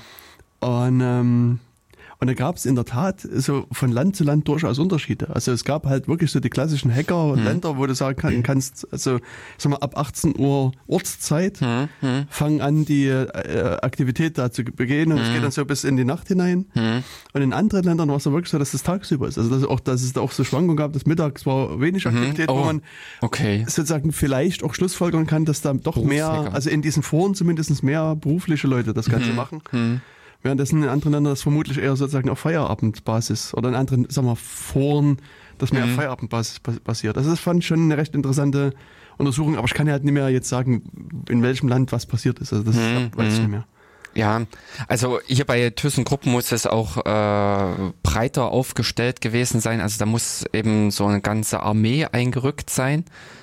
Äh, für Was, zu ThyssenKrupp oder? Na, zu also, Thyssen. Ja, äh, bei, bei ThyssenKrupp äh, ist eine ganze Armee offensichtlich eingefallen, denn die, ähm, na, es war wesentlich äh, der Angriff in so einer Breite, dass man da mehr als eine Person dahinter vermutet hat, mhm. ähm, sprich äh, einen ganzen Staat. Und äh, da ist natürlich das Hacking ganz straff durchorganisiert mit Pausen und sonst. Genau. und ja, wenn, da, wenn die Hacker an der Firewall stehen. genau, äh, mit Hammer und Meißel versuchen sich durch das Feuer zu kämpfen. Ja. Hm. Ja, also äh, interessant fände ich auch diesen Vorfall, aber ähm, ich ähm, ähm, ich sage jetzt mal bei anderen Sachen, ich habe ja selbst schon so ein paar äh, billige, einfache Hacking-Angriffe ausgewertet, was so in diese automatisierte Richtung geht. Bezieh äh, also ich sag mal SQL Injection damals, äh, was ich mir konkret angeschaut hatte, wie auch der ganze Verlauf, denn äh, das ist auch nicht irgendwie, dass da einer kommt und buff und ist drin, sondern der Angriff passiert auch eher so schubweise und langsam mhm. so dass man dann auch äh, geeignet zum Beispiel eine Abwehr ergreifen kann, beziehungsweise ähm, dass auch noch ein gewisses Nachleben da ist. Also wenn der Angreifer auch abgegriffen hat, jedenfalls, äh, dass dann auch später nochmal geguckt wird, ob sich was verändert hat und solche Sachen. Also sprich, da kann man schon ein halbes Jahr mit zubringen. Mhm. Und ja, aber ähm, äh, so im großindustriellen Stil, da sind natürlich auch andere Sachen einfach äh, äh, zugegen. Inklusive, ja. dass man sich eventuell auch auf anderen als den üblichen äh, äh, Dingen einnistet. Also dass unter Umständen auch der, äh, der Zugang auf einem Router installiert wird. Das war ja in dem Sinn auch mal, äh, ich sag mal, beziehungsweise also Sicherheitslücken im Rahmen der Cisco oder äh, Juniper, also der großen Netzwerkinfra äh, Netzwerkinfrastrukturgeräte, sind auch da interessant, denn äh, das kenne ich auch einfach aus der Praxis. Diese Geräte werden alle Jubeljahre mal neu gestartet. Da guckt äh, im Jahr vielleicht mal einer vorbei. Äh, wenn da, ich sag jetzt mal, die wenn äh, nicht mal vielleicht nur unbedingt eine Überwachung, dass man feststellen könnte, es ist eine hohe CPU-Last gegeben und dass man in dem Sinne aufmerksam wird, wenn das in dem Sinne nicht vorhanden ist, dann hat man einfach ein System ähnlich wie diese Internet of Things. Also genauso in dem Sinne auch Angriffe auf Drucker und andere Infrastrukturgeräte, die in Büros, in Firmen dastehend äh, genutzt werden. Wenn die nicht sinnvoll eingemauert sind, also technisch eingemauert sind, dann äh, sind die dann sind die wesentlich interessanter als irgendein PC. Also am Ende ist es äh, der PC, der ist wahrscheinlich das Einstiegstor, wo man da im Prinzip hereinspaziert. Aber äh, um sich sinnvoll oder dauerhaft einzunisten, ist es besser, sich in solcher Sekundärgeräten äh, als in den äh, eigentlichen äh, direkten Laptop in den Rechnern. Denn die Frage ist im Prinzip, welche Firewall äh, verhindert, dass sich ein Drucker mit dem Datenbankserver verbindet. Also das oftmals stecken die dann noch im selben äh, VLAN, sodass da sowieso überhaupt keine äh, Beschränkung dazwischen liegt. Und dementsprechend ähm, kann man da äh, wesentlich äh, schöner, wesentlich effizienter von einem dieser äh, Parallelgeräte, also nicht von den Rechnern aus, sondern von den Netz, äh, von den Infrastrukturgeräten, Faxgerät, Scanner und was es äh, da so alles gibt, äh, aus die eigentlichen Systeme angreifen, sich äh, dorthin durcharbeiten, als über den Laptop, der unter Umständen abends zusammengeklappt wird und wieder aus ist. Hm. Genau, also beziehungsweise jetzt eben, was wir auch äh, letzte, äh, ich glaube in der letzten Sendung mit erwähnt hatten, dieses, genau, äh, da hatten wir es erwähnt gehabt, äh, dieses Internet of Things Problem, was ja auch wesentlich jetzt einfach sich vergrößert, ähm, nicht im Sinne des Angriffs, im Sinne der Bedrohung innerhalb des äh, Netzwerks, also dass der, äh, ja, dass ich als, ähm, ne, ist das gleich, äh, dass im Prinzip mein Privatnetzwerk angegriffen wird, sondern dass irgendwelche anderen äh, Parteien im Internet selbst angegriffen werden, so dass im Prinzip der Drucker bei mir zu Hause oder die äh, der Router und ähnliche Geräte, so wie es halt jetzt mit den Telekom-Geräten hätte sein können, äh, mhm. dass da eigentlich eher andere Ziele im Internet anvisiert sind. Genau. Aber äh, nochmal äh, den Aufruf für morgen Abend, äh, 20.30 Uhr. Genau, also alle Live-Hörerinnen und Hörer kommt Ge in den Crowd-Space, in die Crowdgasse genau. 26. Mhm. Und dann werden wir nochmal ein bisschen vertieft über Sicherheit unter Linux, wie sicher ist Linux eigentlich reden. Und vielleicht ein paar Linuxer hacken oder ich weiß nicht, was du alles geplant hast. Der Abend kann ja lang werden. Ja, das ist richtig, aber ich würde hoffen, dass es eigentlich in die Richtung Diskussionsrunde geht. Okay. Ähm, also weniger die praktischen Sachen. Die, mm. äh, wie, also diese, äh, man braucht für einen ordentlichen Angriff sechs Monate. Das schaffen genau. wir noch. also ich habe jetzt mal so, so parallel ein paar Artikel mal durchgeklickt und es ist also sozusagen die Angaben schwanken von, wir haben mal ein konzertiertes Wochenende gemacht über sechs Monate bis hin seit zehn Monaten läuft der Angriff. Also Ach so, sind ähm, also noch nicht fertig. In einem der Artikel stand auch, dass der quasi immer noch läuft und dass jetzt gerade ein Journalist live die Abwehrschlacht beachten konnte. Oh, Wahrscheinlich cool. Mitarbeiter hatten 30 Shells offen und gaben da SSH und ja. LS und Sudo ein. Und ich überlege gerade, wie hießen diese Reporter im Irakkrieg? Diese Embedded. Embedded. Ja, ja, genau. Ja. Locken Sie sich live in unser Screenfenster ein und sehen Sie uns zu.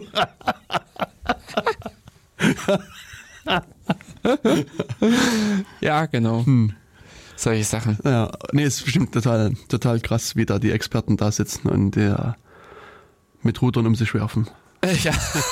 ja. Ich weiß nicht, vielleicht, also ich will da jetzt nicht, nicht zu viel unterstellen, aber also das, was man hier liest, klingt mir irgendwie zu viel nach mhm. PR-Sprech und, und äh, ja, das nach irgendeinem tollen Film. Also ja, das genau. nach einer Hollywood-Story, äh, genau. äh, wo man hier schon vorarbeitet. Oder äh, was ich auch, äh, ich weiß nicht, inwieweit äh, ThyssenKrupp in dem Marktsegment, also ob sie das auch als Dienstleistung verkaufen, äh, Firmensicherung, hm. Firmenabwehr. Oder da reinkommen wollen.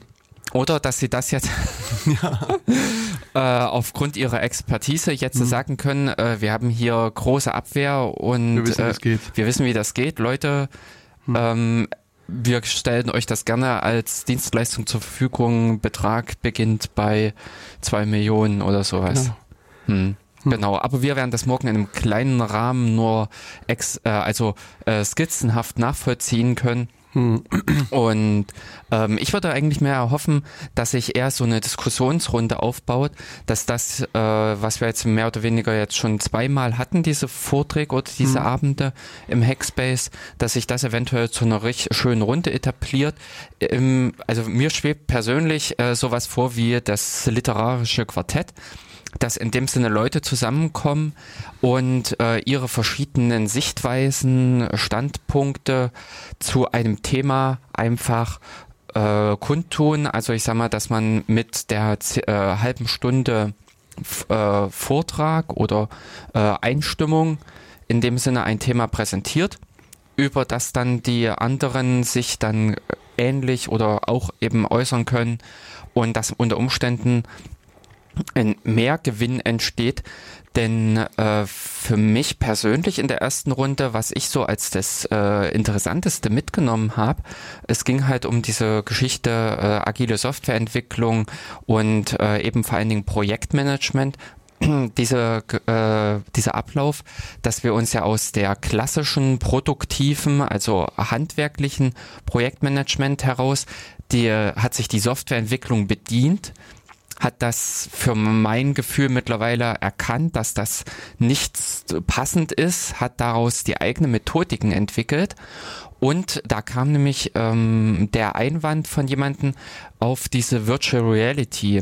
Sprich, hm. dass in der Zukunft ja äh, eventuell auch wiederum die Hardwarebranche sich den Methodiken der Softwarebranche bedienen kann, weil ihnen dann auch die Möglichkeiten alle gegeben sind, wesentlich schneller auf äh, Anforderungen, auf Dinge zurück zu, äh, zu reagieren.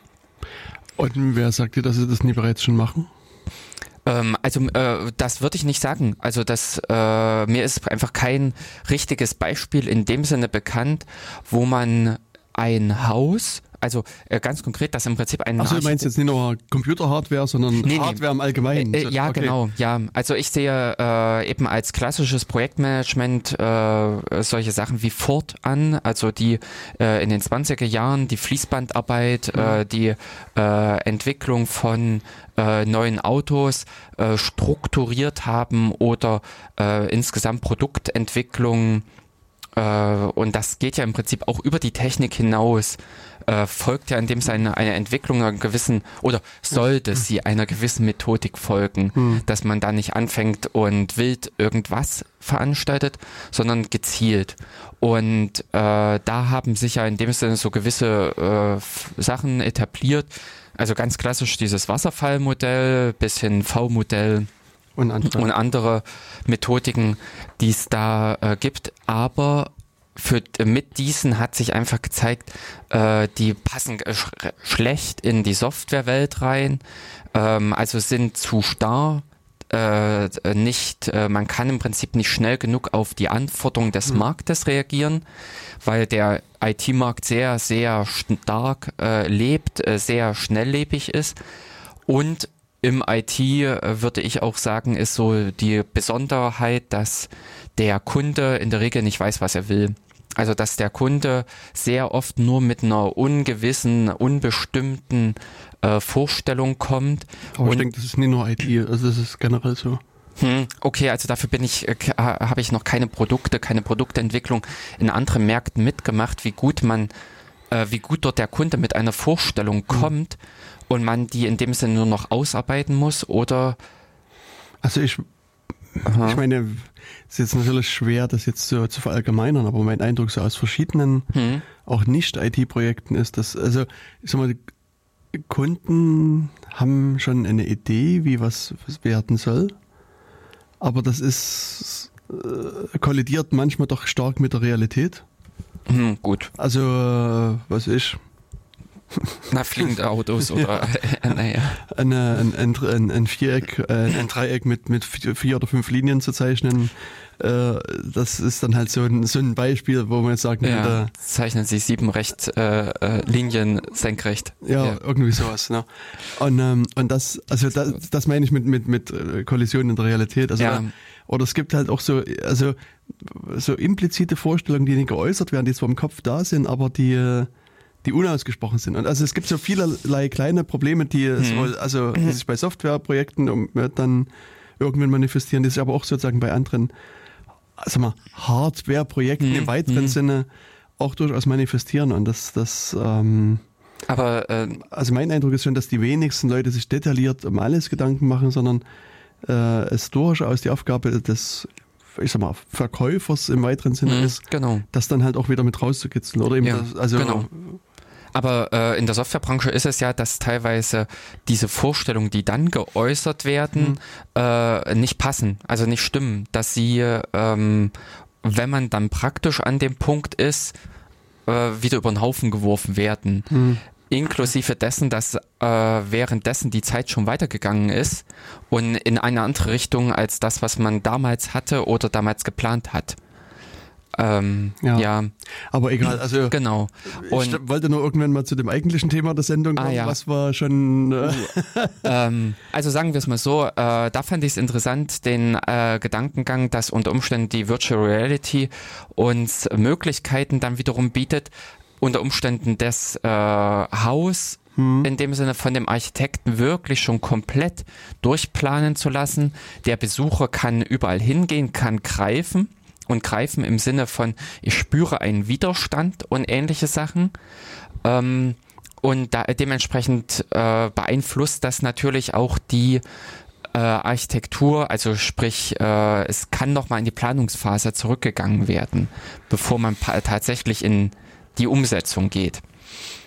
Ja, aber Das- auch hier hast du das Problem, dass das also die Wünsche und Willen des Kunden ja nicht statisch sind. Weißt du, das ist Ja, gut. also ich würde mal behaupten, dass das, was der Kunde dir heute sagt, morgen schon wieder ganz anders ist Ja. oder in der Woche ganz anders ist.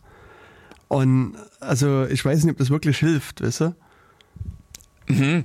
äh, Und, und das, das, also äh, am Ende, wenn, wenn der Kunde unzufrieden ist, weißt du, wird er immer sagen, das habe ich ja ganz anders gewollt, das habe ich Ihnen damals ganz anders gesagt. Und, also äh, hm, hm. ich habe vor kurzem erst das irgendwo gehört, dass, also äh, äh, ich weiß, weiß nicht, ob ich es gehört oder gelesen habe, aber also da ging es um einen, einen Versuch, den man gemacht hat. Da hat man ähm, äh, mit Frauen, die, die gerade entweder gerade entbunden haben oder kurz vor der Entbindung standen, gesprochen. Mhm.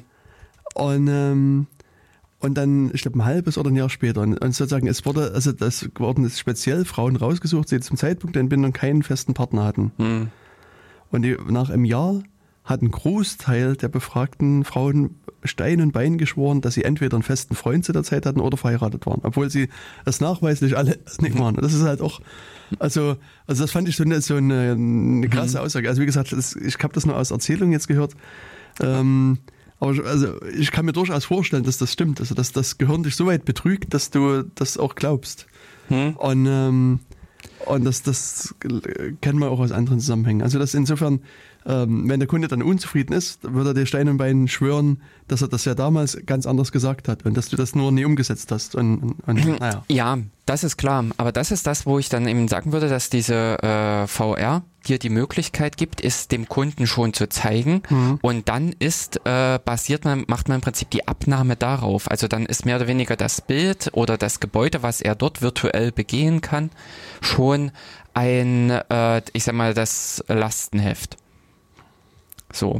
Aber äh, schwierig, also da, äh, um nochmal im Prinzip diesen äh, halben Schritt zurückzugehen, das war jetzt, also so wie wir es eigentlich geführt haben, genau diese Gedankenspiele sind meine Intention oder meine Vorstellung von diesen Runden da im Hackspace, ob man sich nicht da äh, austauschen kann, was eventuell werden könnte Genau, und deswegen nochmal die Einladung Ja. an alle da draußen für morgen. morgen. Oder halt auch an einem weiteren Donnerstag. Also das wird halbwegs regelmäßig immer donnerstags stattfinden. Äh, gegen um 8 geht's los. Hm, Der Krautgasse 26 im Krautspace. Kommt vorbei, diskutiert mit oder hört zu. genau. Und morgen mit dem Thema Linux und Sicherheit. Richtig. So. Und um sichere Kommunikation, sicheren Mhm. Umgang, Hast du eigentlich noch was hierfür? Äh, was zum Füttern? Hm. Äh, ja, also wir hätten noch in den zwei Ordnern noch was. Aber ach so, hier. Weil Ah. man kann ja mal kurz sozusagen eine Pause machen zum Durchatmen. Ein bisschen Musik spielen. Ähm, warte mal, ich hatte nämlich gestern.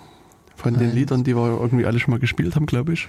Nee, ich glaube nicht alle. Ich habe nämlich gestern eins bei mir zu, äh, weil ich diese Liste auch zu Hause hatte. Inhalt, was ist denn das? äh, wir sind wieder mit hatte, Windows völlig überfordert. Äh, ja, ach, wir machen mal noch die Größe kurzerhand. Da war nämlich, glaube ich, ein recht. Mal gucken, ob es diese 33 war. Aha, das ist jetzt so ungünstig. 33 Fragezeichen. Richtig. Ich meine, lassen wir uns einfach überraschen. Wir können, ja, also wir wissen auf alle Fälle, dass dieses Lied von Jamendo kommt hm. und ähm, eigentlich müsste es die Band, genau, die Band also, 33 sein. Und der Titel heißt Fragezeichen, Leerzeichen, Fragezeichen, Fragezeichen, Fragezeichen. Hm. Also vielleicht heißt auch irgendwie anders, müssen wir dann bei Jamendo nochmal gucken. Ja, genau. Und jetzt ist äh, die zweite große Herausforderung rausfinden, wie man die Musik ab, abgespielt kriegt. Aber wir haben beim letzten Mal keine Musik abgespielt. Und mal gucken. So, Drück mal drauf, Jörg. Ähm, nein, nee, das, das, war, war nicht. Und ich vermute, dass es der hier ist. Et voilà.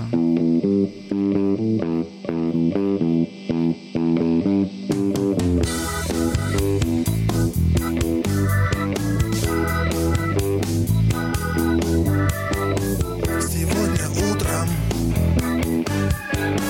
казалось мир скрипел утром, потом я встал Другим, как будто поставил чайник. Вдруг позвонил мне мой начальник, бегом бежать и всех спасать.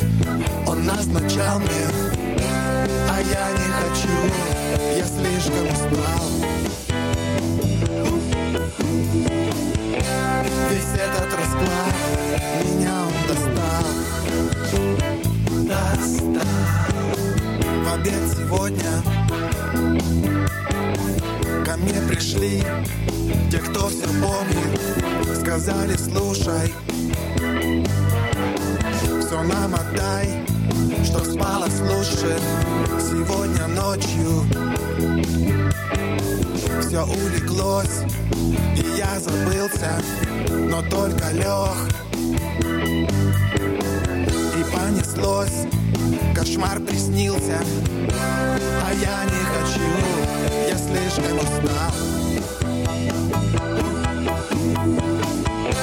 Весь этот расклад меня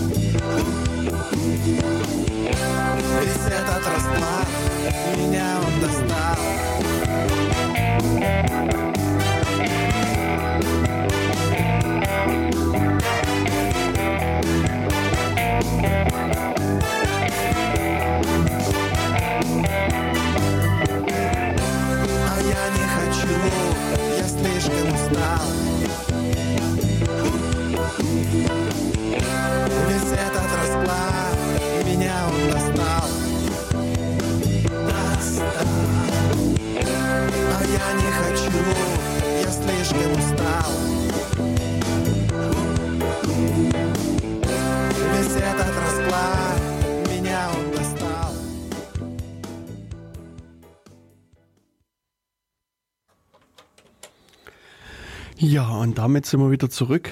Ähm, sind irgendwie sehr erstaunt. Ähm, wir waren, es war uns nicht möglich, die Lautstärke irgendwie hier zu regulieren. Ja. Also hier im Studio klang der Titel recht laut. Ich hoffe, dass die... Äh dass ihr euch nicht die Boxen durchgebrannt sind ja. und ihr uns immer noch hören könnt. Genau. Äh, ja, also das war äh, die 33 Fragezeichen mit 33 Fragezeichen. Zeichen, ja. Also ein Lied voller Fragezeichen. Genau, aber wir hatten eigentlich sozusagen mal geplant, genau. dass wir die Sendung äh, ein bisschen der Hillary äh, Rodham Clinton äh, widmen. ja. ähm, der Präsidentschaftskandidatin oder ja, Kandidatin in den USA, die äh, ja doch äh, verschiedene Probleme während ihres Wahlkampfs bekam. Glaube ich. Hm. Ähm, Was hatte sie denn noch? also eines, was Ich, jetzt in, den- in der Presse vor kurzem wieder durchgehäschelt wurde, war das Pizzagate. Ha? Und zwar wurde da behauptet, dass, ähm, also sie hat sich wohl immer ähm, in, in einer Pizzeria getroffen mit Mhm. ihren Anhängern und da irgendwas äh, diskutiert. Ah. Und irgendjemand aus dem Trump-Lager Hm. hat wohl so eine Verschwörungstheorie verbreitet, dass, dass sie sozusagen der Kopf eines Kinderpornorings ist und dass diese Pizzeria der sozusagen das Headquarter ist und dass Ja. sozusagen im, im Keller da, Da- diese Filme und Videos gedreht werden. Mhm. Und, und ich meine, das ist also Also man Das liefert diese Pizzascheiben oder die CDs dann in der Pizzaschachtel ja. aus. Und, und das ist also jetzt vor kurzem Okay. ist halt so ein Typ irgendwie mit einer Knarre da in die Pizza reingerannt und halt wollte das jetzt nochmal noch mal Fact-Checking betreiben Mhm. sozusagen und Mhm. wollte halt gucken, wo, wo der Keller ist und was in dem Keller los ist. Und dann stellt sich aber raus, dass die Pizzeria gar keinen Keller hat. Hat, und, das ist, und, und äh, aber der hat da irgendwie auch in, da rumgeballert mit seiner Pistole oder mit seinen, ich weiß nicht, was er da hatte. Also Ja, ja. das, In das den USA war das wahrscheinlich irgend so ein Schnellfeuergewehr oder ja, ja. Hm. Genau, und eines der Sachen, die ähm, äh, also sehr läng- länglich diskutiert wurde, war diese der ganze Mail, die ganzen Mailprobleme. Also sie hat ja Genau. da so einen privaten Mailserver betrieben und, und da gab's ja äh, verschiedene Diskussionen, dass, also warum sie das gemacht hat und dass sie da irgendwie Sachen vor einem Staat quasi vorbei machen wollte und dass es ganz bösartig ist. Und ähm, gab ja auch im Wahlkampf dann, also Trump hat es ja durchaus genutzt, um dann sie als Verbrecherin dorthin zu stellen und zu sagen, hier, wenn sie, äh, wenn ich an die Macht komme, dann bringe ich sie in den Knast und sie Mhm. wird hier irgendwie die Rest ihres Lebens Steine klopfen irgendwo und so weiter und so fort. Und also das äh, zum einen das und zum anderen sind ja dann auch äh, wirklich ähm, Le- Mails geleakt. Also es gab diese Podesta-Mails, Hm. die äh, dann äh, rausgekommen sind und noch eine Reihe anderer Mails und wo jetzt so im Nachwahlkampf, äh, im Nachwahlkampf sag ich schon, also nach der Wahl jetzt ja auch so ein paar Meldungen rauskommen, dass, dass angeblich der russische Geheimdienst oder irgendwelche russischen Stellen da wohl alle Parteien gehackt haben, also sowohl die Demokraten wie auch die Republikaner, aber sie wohl eher die Republikaner da unterstützt haben, dass da, dass Trump da an die Macht kommt und Hm, also, mh, ja, man weiß nicht, was man davon zu halten hat, aber ähm, kann ja durchaus sein. Hm, also wenn irgendwelche asiatischen Gruppen ein halbes Jahr sich Zeit nehmen, ja. um ThyssenKrupp anzugreifen, dann machen äh, vielleicht auch die äh, Russen oder die Russen waren in der Zeit halt mit den Amerikanern beschäftigt. Genau. Und das Interessante bei, bei Clinton ist ja erstmal, also sie äh, hat ja am Ende, äh, sagen wir nach, wenn man jetzt so deutsche Maßstäbe anlegen würde, die Wahl gewonnen. Also sozusagen die Popular Vote ist, ist also mit, mit Aha. großen Abstand, also ich glaube zweieinhalb oder drei Millionen äh, Wählerinnen und Ah. Wähler in den USA haben, haben sozusagen sie gewählt, aber durch diese Wahlmänner. Mhm. mit diesem äh, Electoral Vote System wird vermutlich äh, äh, Trump dann der äh, nächste Präsident werden. Also es ist ja noch, also sag Nee. ich, es ist noch spannend, weil die die Stimmen werden jetzt erst im Dezember, also erst im Dezember votieren die Wahlmänner, glaube so, ich. Also ah. sozusagen, aber es ist natürlich, Nee, erst im Jahr. Äh, ich dachte im Dezember wäre es jetzt irgendwann gewesen. oh, bin ich mir jetzt auch nicht ganz, nicht ganz sicher, denn ich hatte jetzt gesagt erst im Januar. Aber ähm, ja, stimmt. Also wobei, uh, ja, das wäre natürlich äh, Wahnsinn, wenn äh, die Wahlmänner äh, sich nicht erwartungskonform verhalten. Hm. Naja, hm. Also das würde dann wahrscheinlich irgendwie zu um, Aufruhr in den USA führen oder sowas, glaube ich. Also wenn, wenn die Wahlleute da jetzt irgendwie ja, also dann hätten sie, glaube ich, ein sehr, äh, äh, also wahnsinnige Schwierigkeiten in ihrem äh, Heimatland, Heim, äh, also in, aus ihrem Wahlbezirk. Ja, also deswegen, äh, ich würde jetzt auch mal als Gesetz ansehen, dass da der, ähm, äh, der Herr Trump als nächster Präsident der Vereinigten Staaten äh, antreten wird. Mhm. Ja, aber äh, unabhängig von diesen ganzen Hin und Her, denn ich glaube, darüber könnten wir auch noch eine ganze Sendung machen, äh, der, äh, der Auswertung, was so an, ja, äh, wir hatten es ja auch letztens schon äh, leicht angerissen mit äh, dem Populismus, sprich äh, mit der Sprechweise, mit der äh, Wortwahl oder im Prinzip, wie du es jetzt auch äh, dieses Beispiel gebracht hast mit der Pizzeria. Also mir war das überhaupt nicht geläufig, aber ähm, diesen Fake News, die ja jetzt auch wieder bei uns mit durch die Presse mhm. gejagt werden, oder dieses Thema Fake News hoffentlich weniger, ähm, dass dieses äh, ja dass diese Problematik in dem Sinne auch mit bei dem Wahlkampf entscheidend war oder in den Wahlkampf mit eingegangen ist, äh, für die, ja, dass Herr Trump da wahrscheinlich geschickter war, äh, mit solchen Mitteln mhm. zu kämpfen. Genau. Ja, ich meine. Aber also, das ist egal. Ist, ich glaube, das genau. äh, müssen wir verschieben auf eine spätere Sendung. Ja. Nee, was, was aber sozusagen genau. im Zusammenhang mit, mit Hillary Clinton mhm. ja interessant ist, sind eben diese, diese E-Mails. Die E-Mails. Mhm. Und, ähm, und da ist es so, dass das FBI da eine Untersuchung losgetreten hat und ähm, die, ich sag mal, Untersuchungsberichte sind halt zum großen Teil öffentlich. Warum eigentlich? Ist das so üblich? Ist ja, das, ja, also aha. es gibt da also unter also, dieser world.fbi.gov Seite eine ganze Reihe von so öffentlichen Untersuchungsberichten zu verschiedenen Fällen, die die hm. hatten. Aha. Und ich meine, es ist natürlich so, dass, dass auch große Teile der Dokumente halt geschwärzt oder in dem Falle geweißt sind. also gerade so, so Namen, die jetzt nichts, nichts zur Sache tun, sind raus und, und auch irgendwelche anderen Dokumente. Da sieht man nur, dass da ein Dokument da ist, aber das ist halt komplett geweißt. Und, aber es ist trotzdem interessant, aus meiner Sicht das Ganze mal zu lesen. Das, ähm, es ist schon, also es ist viel, also sind irgendwie mhm. 250 Seiten oder sowas. Also wie gesagt, davon also. wahrscheinlich so um die 50 sind geweißt. Oder eben, also ein großer Teil war, ist zumindestens?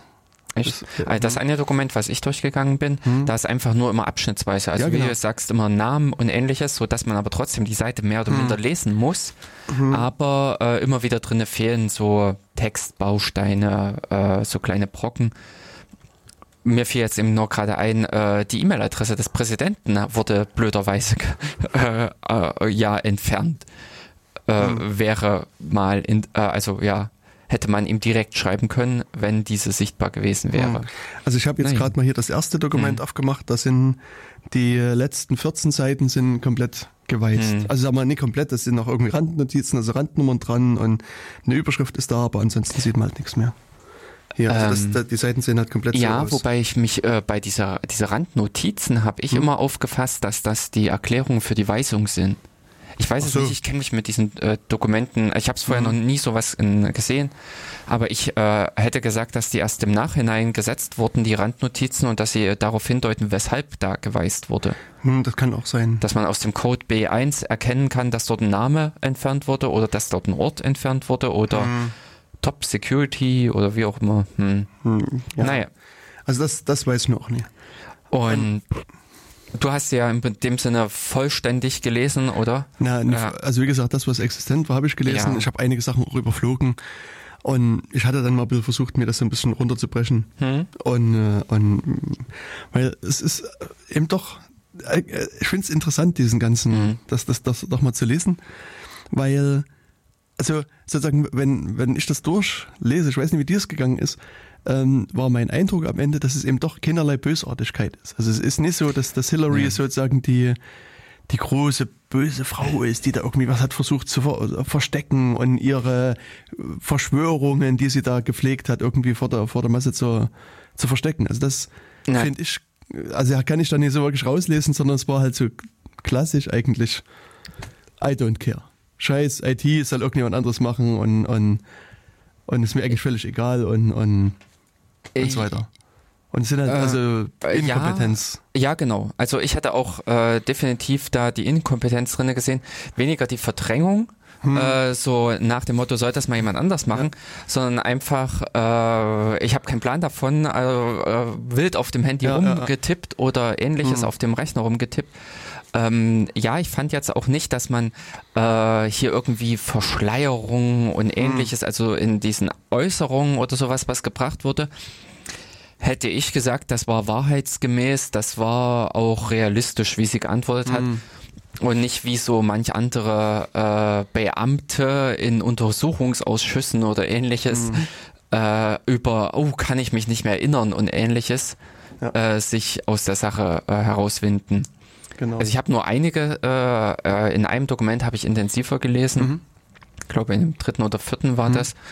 Ähm, wo ich eben auch den Eindruck hatte, äh, vom Charakter her. Das war auch das, was äh, du mir äh, so schon erzählt hattest. Und das kam da auch mit rüber.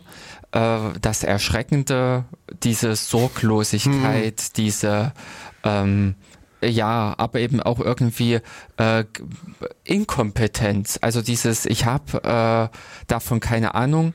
Äh, was weiß ich, äh, ich weiß nicht, wie die Mikrowelle zu bedienen ist. Also Hm. jetzt mal Ja. äh, über, äh, übertragen. Hm. Und du hast ja aber im Prinzip die, äh, das äh, etwas auch noch analysiert, was Ja. da mit von den Abläufen her. Hm. Ja, ich, ich hatte mir das mal so ein bisschen angeguckt Hm. und, und ähm, ja, weil, weil ich das doch ein bisschen, äh, also zum einen erstmal erschreckend fand und dann mir aber auch so, also so, wenn man so einen, so einen Ablauf hat, da kann man so ein bisschen so aus meiner Sicht ein bisschen besser einordnen und, und deswegen habe ich das, das dann mal versucht, so ein bisschen so auf so einer Zeitschiene mir abzu, abzubilden und ähm, also was man eben sagen kann, ähm, was eben auch wieder sozusagen auf diesen ganzen, auf der Kompetenzschiene so ein bisschen eine Rolle spielt, ist, ist dass sie, äh, das stand auch irgendwo, also nur einen, also ein Blackberry halt hauptsächlich Mhm. benutzt hat. Und, äh, und aber auch nur ein bestimmtes Modell von BlackBerry. Also äh, ich habe mir das Modell halt Mhm. nicht aufgeschrieben, Mhm. aber sozusagen, es, es findet sich irgendwo in dem Dokument, dass, dass ähm, die, die Blackberries halt auch immer hin und wieder mal kaputt gehen. Und ist also in ihrer in der Zeit äh, hat die insgesamt wohl elf Geräte benutzt. Mhm. Und, und immer wenn, wenn sozusagen die ähm, mal kaputt gegangen sind oder sowas oder der Vorrat alle wurde, dann wurden halt die Mitarbeiter losgeschickt, da neue Blackberries anzuschaffen. Und irgendwann hat aber BlackBerry sich auch entschieden, das Modell nicht mehr anzubieten. Und dann mussten die dann halt Amazon und eBay leer kaufen, Mhm. um, äh, also dass eben genau dieses eine Modell äh, noch da ist. Und, ähm, und äh, und das, das, das Hauptproblem ist jetzt hier, dass das, das ist halt sozusagen wirklich ein Handelsgerät. Also sowas, was man üblicherweise kaufen kann. Endverbraucher. Genau. Und das genügt jetzt nicht unbedingt sozusagen den, den Sicherheitsvorkehrungen, die äh, man da an, an so eine Stelle äh, vielleicht anlegt. Und insbesondere in ihrem Büro im, äh, ist es halt verboten gewesen, Mobilgeräte zu benutzen. Und da haben sie halt auch versucht, dass sie da sozusagen eine Sondererlaubnis kriegt, da ihren BlackBerry zu benutzen. Und es ist aber halt äh, nie durchgegangen. Mhm. Und deswegen ist es halt so dass gewesen, dass sie immer quasi, bevor sie in ihr Büro ge gegangen ist, hat sie halt im vertrauenswürdigen Mitarbeiter im Blackberry in die Hand gedrückt. Und immer wenn sie sozusagen E-Mails lesen wollte oder Mhm. eben telefonieren wollte, ist sie halt raus mit dem Gerät und ist irgendwie auf dem Balkon oder in die achte Etage da gefahren und hat dann dort telefoniert oder E-Mails geschrieben. Und, und ihr Vorgänger Colin Powell, der hat halt äh, sich dann einfach einen Rechner hingestellt und hat sozusagen die ganzen sicheren Mails von dem Rechner halt geschrieben. Mhm. Und, und kam halt raus, dass auch das, das Hillary nee, in der Lage ist, einen Rechner zu bedienen, einen PC. Mhm. Was ich, ich meine, äh, also wenn man so ein bisschen drüber nachdenkt, über ihre Geschichte, also mit Bill Clinton als Präsident und sie Präsidentenfrau und ich meine, sie hatte vielleicht auch wirklich keinen großen Kontakt zu Rechnern. Aber es ist, es, es fühlt sich äh, für mich trotzdem abstrus an, dass sozusagen, äh, also ein Rechner, würde ich fast denken, müsste jeder irgendwie bedienen können. Und, Ja, ähm, also jetzt nur so auf meinen groben Halbwissen heraus, äh, in den 80er Jahren oder sowas war sie in den Studentenbewegungen drin, wo sie äh, gefühlt hätte auch mit irgendwelchen Zeitungen und Ähnlichen in Kontakt kommen müssen. Also ich sag mal redaktioneller, journalistischer Art und Weise. Äh, und da hätte ich dann auch erwartet, dass man, dass sie schon in den frühen Zeiten äh, Kontakt zur Rechentechnik gehabt hätte. Aber ähm, ja, rum wie numm, äh, das Techn also die Kommunikation äh, mit der neueren Technik ist jetzt äh, in derartigen Bereichen nicht so abwegig, wo Hm. ich das eben auch als Voraussetzung genau. angenommen hätte. Ja. Und es gab wohl, also ähm, in, äh, in ihrem Haus wohl irgendwie Rechner, die da sie hätte benutzen können, aber die irgendwie maximal, glaube ich, von ihrem Staff benutzt wurden oder gar nicht benutzt wurden. Das Mhm. ist jetzt, weiß ich jetzt nicht mehr ganz genau. Und ähm, ja, also insofern Rechner waren erstmal völlig für sie äh, unakzeptabel. Also nee, was nicht unakzeptabel, aber sie konnten Aber- damit einfach nicht umgehen. Ja, ja, sie hat. Und, und es ist auch ähm, so, dass der Colin Powell, ihr quasi Amtsvorgänger, Hm, der ist 2001 ins Amt gekommen. hm, Und als der da sozusagen das Außenministerium sich angeguckt hat, hat er festgestellt, naja, die Mitarbeiter sitzen da und arbeiten mit, mit äh, Zettel und Stift Hm. und es gibt nahezu keinerlei Computer. Dort Hm. hat erstmal also eines seiner sozusagen Verdienste, kann man so sagen, dass er quasi das Außenministerium mit, mit, äh, mit Digitalisiert Rechnern, hat. Ja, also na, erstmal mit Rechnern ausgestattet hat. Also er hat irgendwie 40, 50.000 Rechner angeschafft Ja. und die dahingestellt. Und ähm, das ist halt auch, also im Jahr 2001 wohlgemerkt, Mhm. also es war nie irgendwie ja, ja. 80 oder so. Also das, ähm, ja, äh, ist schon, schon, schon recht heftig. Ja, und sie hat also, wie gesagt, so einen ja, Blackberry benutzt und äh, ähm, äh, also, ja, und ich, ich gucke jetzt gerade so ein bisschen in meine Aufzeichnung rein. Ähm, die, äh, es gab wohl irgendwie noch so ein paar iPads dann im Laufe der Zeit, die halt auch mit benutzt Mhm. worden sind. Und was man jetzt sozusagen in der Geschichte zurückgehen muss, also 2007 rum, ähm, ist der, der Mitarbeiter von Bill Clinton seinerzeit sich Mhm. so ein Apple OS X Gerät da gekauft Hm. und es halt in den Keller installiert, so als für den, für, ich sag mal, den Geschäftsbetrieb von Bill. Also der irgendwie so eine Consulting-Bude dann aufgemacht hat und Mhm. dann sozusagen das, die, die Geschäfte quasi, die sind dann halt über diesen Apple-Server halt gelaufen. Und ja, und dann äh, lag es halt sozusagen nahe, irgendwann für Hillary quasi den Server halt auch mitzunutzen. Und sie hat dann irgendwie äh, sich dann einen E-Mail-Account angelegt, also sie haben da clintonemail.com registriert als, als E-Mail-Adresse. Hm.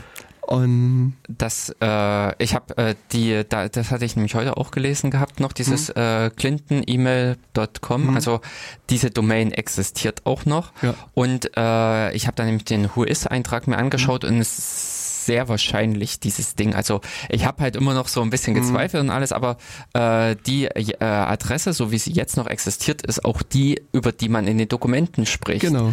Denn da ist der Eintrag, der laut Whois ist, in 2009 registriert worden und Mhm, genau. 2015 das letzte Mal angefasst worden, Mhm. aktualisiert worden. Also offensichtlich kann man über clintonemail.com immer noch wahrscheinlich beide und die Kinder erreichen. Hm. Na gut, das, das kann ich mich nicht erinnern, habe ich mir jetzt auch nicht aufgeschrieben, ob die Kinder erreichbar waren. Naja, Aber auf alle Fälle sie Hm. war erreichbar und, und Mitarbeiter hatten da auch irgendwie einen Account drauf. Und ähm, ja, sie hat dann irgendwie ähm, am Anfang von BlackBerry selber eine, eine Adresse gehabt, also hm. hr15 at, at, at .blackberry.net. Mhm. Also AT&T ist sozusagen Ja. das, das zweite Ad. Und dann hat sie eben so ähm, im Januar dann hdr22 at clintonmail.com als Mhm. offizielle E-Mail-Adresse benutzt. Und ähm, ja, und auch in der Zeit haben sie sozusagen den alten rausgeschmissen, den alten Server neuen angeschafft und den Mhm. aber halt auch wieder in, in dem Haus von den Clintons dann in den Keller reingeschraubt. Ähm, und vom äh, Department of State, also vom Außenministerium, hat sie eigentlich nie eine E-Mail-Adresse effektiv benutzt. Also es gab halt eine, die sie benutzt hat, Mhm. die aber äh, sie quasi nur irgendwie für ihren Outlook-Kalender äh, benutzt hat. Hm. Und ja, und dann äh, war sie so ein bisschen, also äh, als sie sagen, in das Amt dann eingeführt Hm. worden ist, war so ein bisschen für sie die Frage, wie, wie mache ich das jetzt mit meinem äh, Blackberry, kann ich den nutzen? Und da hat sie damals irgendwie einen Paul gefragt, wie er das nur macht, wie er sozusagen seine Amtsgeschäfte betreibt. Und er hat ihr halt auch da quasi geschrieben, naja, pass mal auf, ähm, ich habe das halt auch so gemacht. Ich habe zwar hier meinen diesen sicheren Computer im, Amt, dem, in dem habe ich halt geschrieben, aber eigentlich lasse ich meinen meinen ganzen einen anderen Kram mache ich über mein BlackBerry und auch von zu Hause aus nutze ich halt mein BlackBerry und Mhm. und und hat noch irgendwie, also er hat ihr eine E-Mail geschrieben und hat sie also sozusagen da geschrieben, naja, pass mal auf, äh, Hillary, äh, schreib mal lieber nicht so viele E-Mails, weil das landet ja dann alles in offiziellen Dokumenten und so weiter. Also, also das war auch sozusagen ähm, ja, seine Warnung. Und ja, und dann äh, im, März 2009 ist dann sozusagen der neue Server äh, installiert worden. Und dann hat sie auch sozusagen sie ans, ans äh, Außenministerium mit dem Wunsch rangetreten, einen sicheren BlackBerry zu kriegen, also irgendwie jemand, also ein Gerät, was so ein bisschen sicherer ist. Ähm, ist aber der Wunsch ist irgendwie nie erfüllt worden. Und es ist äh, heutzutage eben unklar, warum das halt äh, so passiert ist.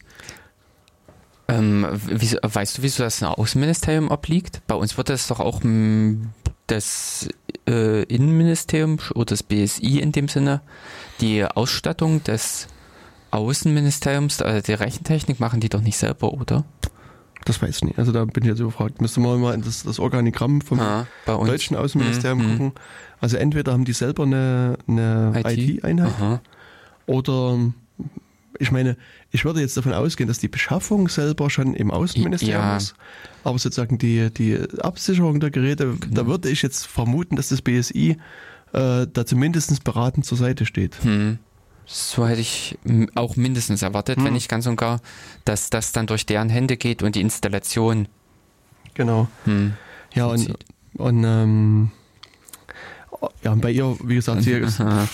Genau, also die wollten nicht, die, also die haben nicht mit ihr kooperiert und Ja. haben ihr nicht die Arbeitsmaterialien zur Verfügung gestellt. genau. Und so musste sie dann halt ähm, ihren eigenen äh, Blackberry halt weiter benutzen sozusagen. Und, Mhm. und was, was hier jetzt wiederum auch dazu kam, dass, dass diese ganzen Systeme irgendwie wohl komplett inkompatibel miteinander waren. Also Ausdrucken von irgendwelchen Dokumenten Mhm. muss halt irgendwie ein großer Schmerz gewesen sein. Hm. Und na, was hat sie gemacht? Sie hat sich einfach die E-Mails, also das, was sie ausdrucken wollte, nach Hause geschickt an ihre Privat-E-Mail-Adresse und gesagt, hier, druckt's mal aus. Hm. Und das, das muss aber, soweit ich das jetzt gelesen habe, auch nicht nur sie selber gewesen sein, sondern es scheinen auch durchaus andere gewesen zu sein. Und, Hm. und dann gab es so ein bisschen Probleme mit Netzwerken, dass der, das Gerät in Netzwerk A neben Netzwerk B funktionierte. Und ähm, also das sozusagen, das sieht man auch aus meiner Sicht, wenn du es halt den Nutzern zu schwer machst, du, sei es aus Sicherheitsgründen oder aus, aus generellen Ja. IT-Problemen, dann versucht man sich halt eigene Wege zu finden, äh, zu suchen. Ja, also das ist, und da sollte man echt auch die Kreativität der Benutzer nicht unterschätzen. Also äh, insofern ja, man sollte sich dessen bewusst sein, wenn man die Sicherheit und ähnliches hochschraubt, kommen definitiv Leute, die das umgehen und auf äh, noch schlimmer als erwarteten Wegen. Genau. Und das ist halt hier Mhm. genauso passiert. Das, Ja. das, das ist so, äh, Wobei man hier ja wirklich auch sagen kann, äh, hier ist ja mangelnde, mangelnder Beistand. Da äh, wäre hier wahrscheinlich jemand wirklich äh, ordentlich hinter ihr her gewesen und hätte ihr geholfen, hätte ihr in dem Sinne äh, die Technik eingerichtet und immer mal mit drauf geachtet, was sie richtig und falsch macht. Dann wäre es äh, wahrscheinlich besser gelaufen, wobei ich da wieder entgegnen würde, äh, ich habe äh, in dem Dokument, was ich gelesen habe, war nämlich genau dieses äh, das Verhör drinne bezüglich äh, ihrer Schulung. Sie hat wohl auch Schulungen erhalten zum sicheren Umgang und all, wo sie dann in dem Verhör äh, gewisse Dinge wiedergeben sollte, also eben Verhaltensweisen, die sie nicht wusste. Ja. Also äh, sie hat sich da, sie hat aus diesen Schulungen auf die Zeit hingesehen nichts mitgenommen. ja, weil das ist, ist ja meistens so, dass die Schulungen finden einmal irgendeinen statt, Beamteneinführung, weißt du, und dann Ja, war's das. Naja, aber das äh, hat sie dann offensichtlich schon nach der Amtseinführung nicht mehr weiterverfolgt. Also ähm, ich habe so dieses, mein Gefühl war, dass sie auch schon in dieser Schulung drinne saß und hat das äh, so wie so einen vorbeirauschenden Zug gehabt. Kann, kann auch sein, ne? Und es ist aber auch, also was ich aus meiner Praxis auch sagen kann, Hm? ist, dass es also den Schulungen nach meinem Eindruck zu wenig Zeit gegeben wird. Also Echt? ich hatte das halt auch, dass, dass ich ähm, hier, sagen wir mal, äh, höhere Beamte in einem Ministerium schulen Ja. musste. Und, ähm, und das wurde halt am Anfang äh, lange hin und her diskutiert und was sind da für Themen drin und, und dann darf das aber nur ganz kurz sein, weil der Minister persönlich und der Herr Staatssekretär und der Herr und Bababa sind alle mit dabei und die haben alle keine Zeit, Zeit, und es ja. muss also wirklich sozusagen möglichst komprimiert in kurzer Ah. Zeit sein Boah. und, und so weiter und, und dann war es zum einen so, dass das, als der Vortrag dann effektiv stattfand, Ja. war der Herr Minister hatte eben einen anderen Termin. und äh, also die anderen waren halt da, aber sozusagen, dass du, du kannst halt in der Zeit wirklich nur einen Vortrag halten und, Mhm. und ich finde hier, um das so ein bisschen so plastisch zu machen, musst du auch, auch mehr, also die, das mal machen lassen. Du musst, Ja. du musst auch mehr zeigen und, und Mhm, genau. also wie man so schön sagt, Wissen muss man begreifen Hm. und, und und sozusagen sich dann in den Vortrag zu setzen und den an einen vorbeirauschen zu lassen, Ja, ist halt da und da haben die noch ihre anderen Termine, den Folgetermin und Genau. sonstiges im Kopf Hm. und da ist das dann einfach. Ja, das ist das, was ich mir auch hier gut vorstellen kann, äh, dass es daran mit gescheitert Hm. ist, dass sie ähm, äh, äh, na die Nachbetreuung hat äh, sehr wahrscheinlich Ja, gefehlt. Aber ich würde ihr trotzdem noch unterstellen, sie hat die Ernsthaftigkeit dieses Themas nicht wahrgenommen. ja. Hm. Da, aber das, find, äh, das muss ich eben jetzt im Nachhinein sagen. Äh, ich habe äh, diverse Artikel ja auch, also die in der normalen Presse über, dieses, über die Thematik gelesen, wo ich es zum teilweise auch albern fand, wie man auf ihr rumgehackt hat, aber unter dem Blickwinkel der Ernsthaftigkeit für die Sache in diesem Amt. Also das ist ja, finde mhm. ich, auch das Krasse äh, im Außenministerium, wo ich mich mehr oder weniger sowieso der den, mit den anderen Staaten umgebe, die ein hochgradiges Interesse dran haben, was ich als nächstes tun werde, ja. ähm, da so lax oder so äh, unbedacht mit den, äh, also den Umgang zu pflegen. Hm. Genau. Also das ist halt schon ein großes Problem aus meiner ja. Sicht, ja. ja, weil, weil das, was du schon sagst, also darauf muss sie, also sozusagen auch als, ich sag mal, oberste Managerin von dem mhm, Ganzen genau. zumindest Wert legen und, und das vielleicht in die richtigen Hände geben oder eben, wenn es genau. wichtig genug ist, das Thema wirklich selber in die Hand nehmen und mhm. dann weitertreiben. Aber zumindest muss sie sozusagen hier das so als großer Dirigent da in die richtigen Wege leiten. Ja, und wenn sie da in dem Sinne schon mit dieser recht, äh, ja, laxen Haltung rangeht, hm. hier, ich bringe mein eigenes Gerät hm. mit, beziehungsweise druckt und das kommt bei mir zu Hause raus, da kann ich das heute Abend lesen, ja. ähm, dann strahlt das natürlich auf die komplette Belegschaft aus ja. und äh, mindert natürlich die Sicherheit im hm. Gesamten. Hm, genau. Also das ist, sehe ich auch, das ist das äh, jetzt mal ganz böse gesagt, im Rahmen einer Präsidentschaftskandidatin oder einer Präsidentin hm. ist das äußerst bedenklich, wenn in dem Sinne so geführt wird oder wenn solch eine Führungsperson hm. sitzt. Ich meine, jetzt kann man aber natürlich auch an den aktuellen President-elect schauen. Der, ich meine, wo es zumindest Presseberichte äh, äh, gibt, wo auch äh, schreibt, dass er nach wie vor alles unverschlüsselt benutzt. Also seine Telefonate und so weiter sind hm. angeblich nach wie vor unverschlüsselt. Und, und auch sozusagen die Intelligence Briefings, also so die, die mhm. Berichte der mhm. Nachrichtendienste, die er früh immer kriegt, ignoriert er auch. Sagt, er kann irgendjemand anderes lesen. Hier schickt seinem Dienstboten hin, der soll das mal mhm. sich anhören. Mhm. Weil er meinte, das ist schlau genug, das, das interessiert das, ihn alles nicht. Ja. also ich meine, ich, was ich mir da schon vorstellen kann, ist, dass sich, was er auch sagt, dass sich das viel wiederholt, dass es jetzt also natürlich nicht jeden Tag was Neues gibt. Ja. Aber zumindest, glaube ich, musst du das dir anhören und auch für dich bewerten, inwieweit das, das wichtig oder unwichtig ist. Und hm.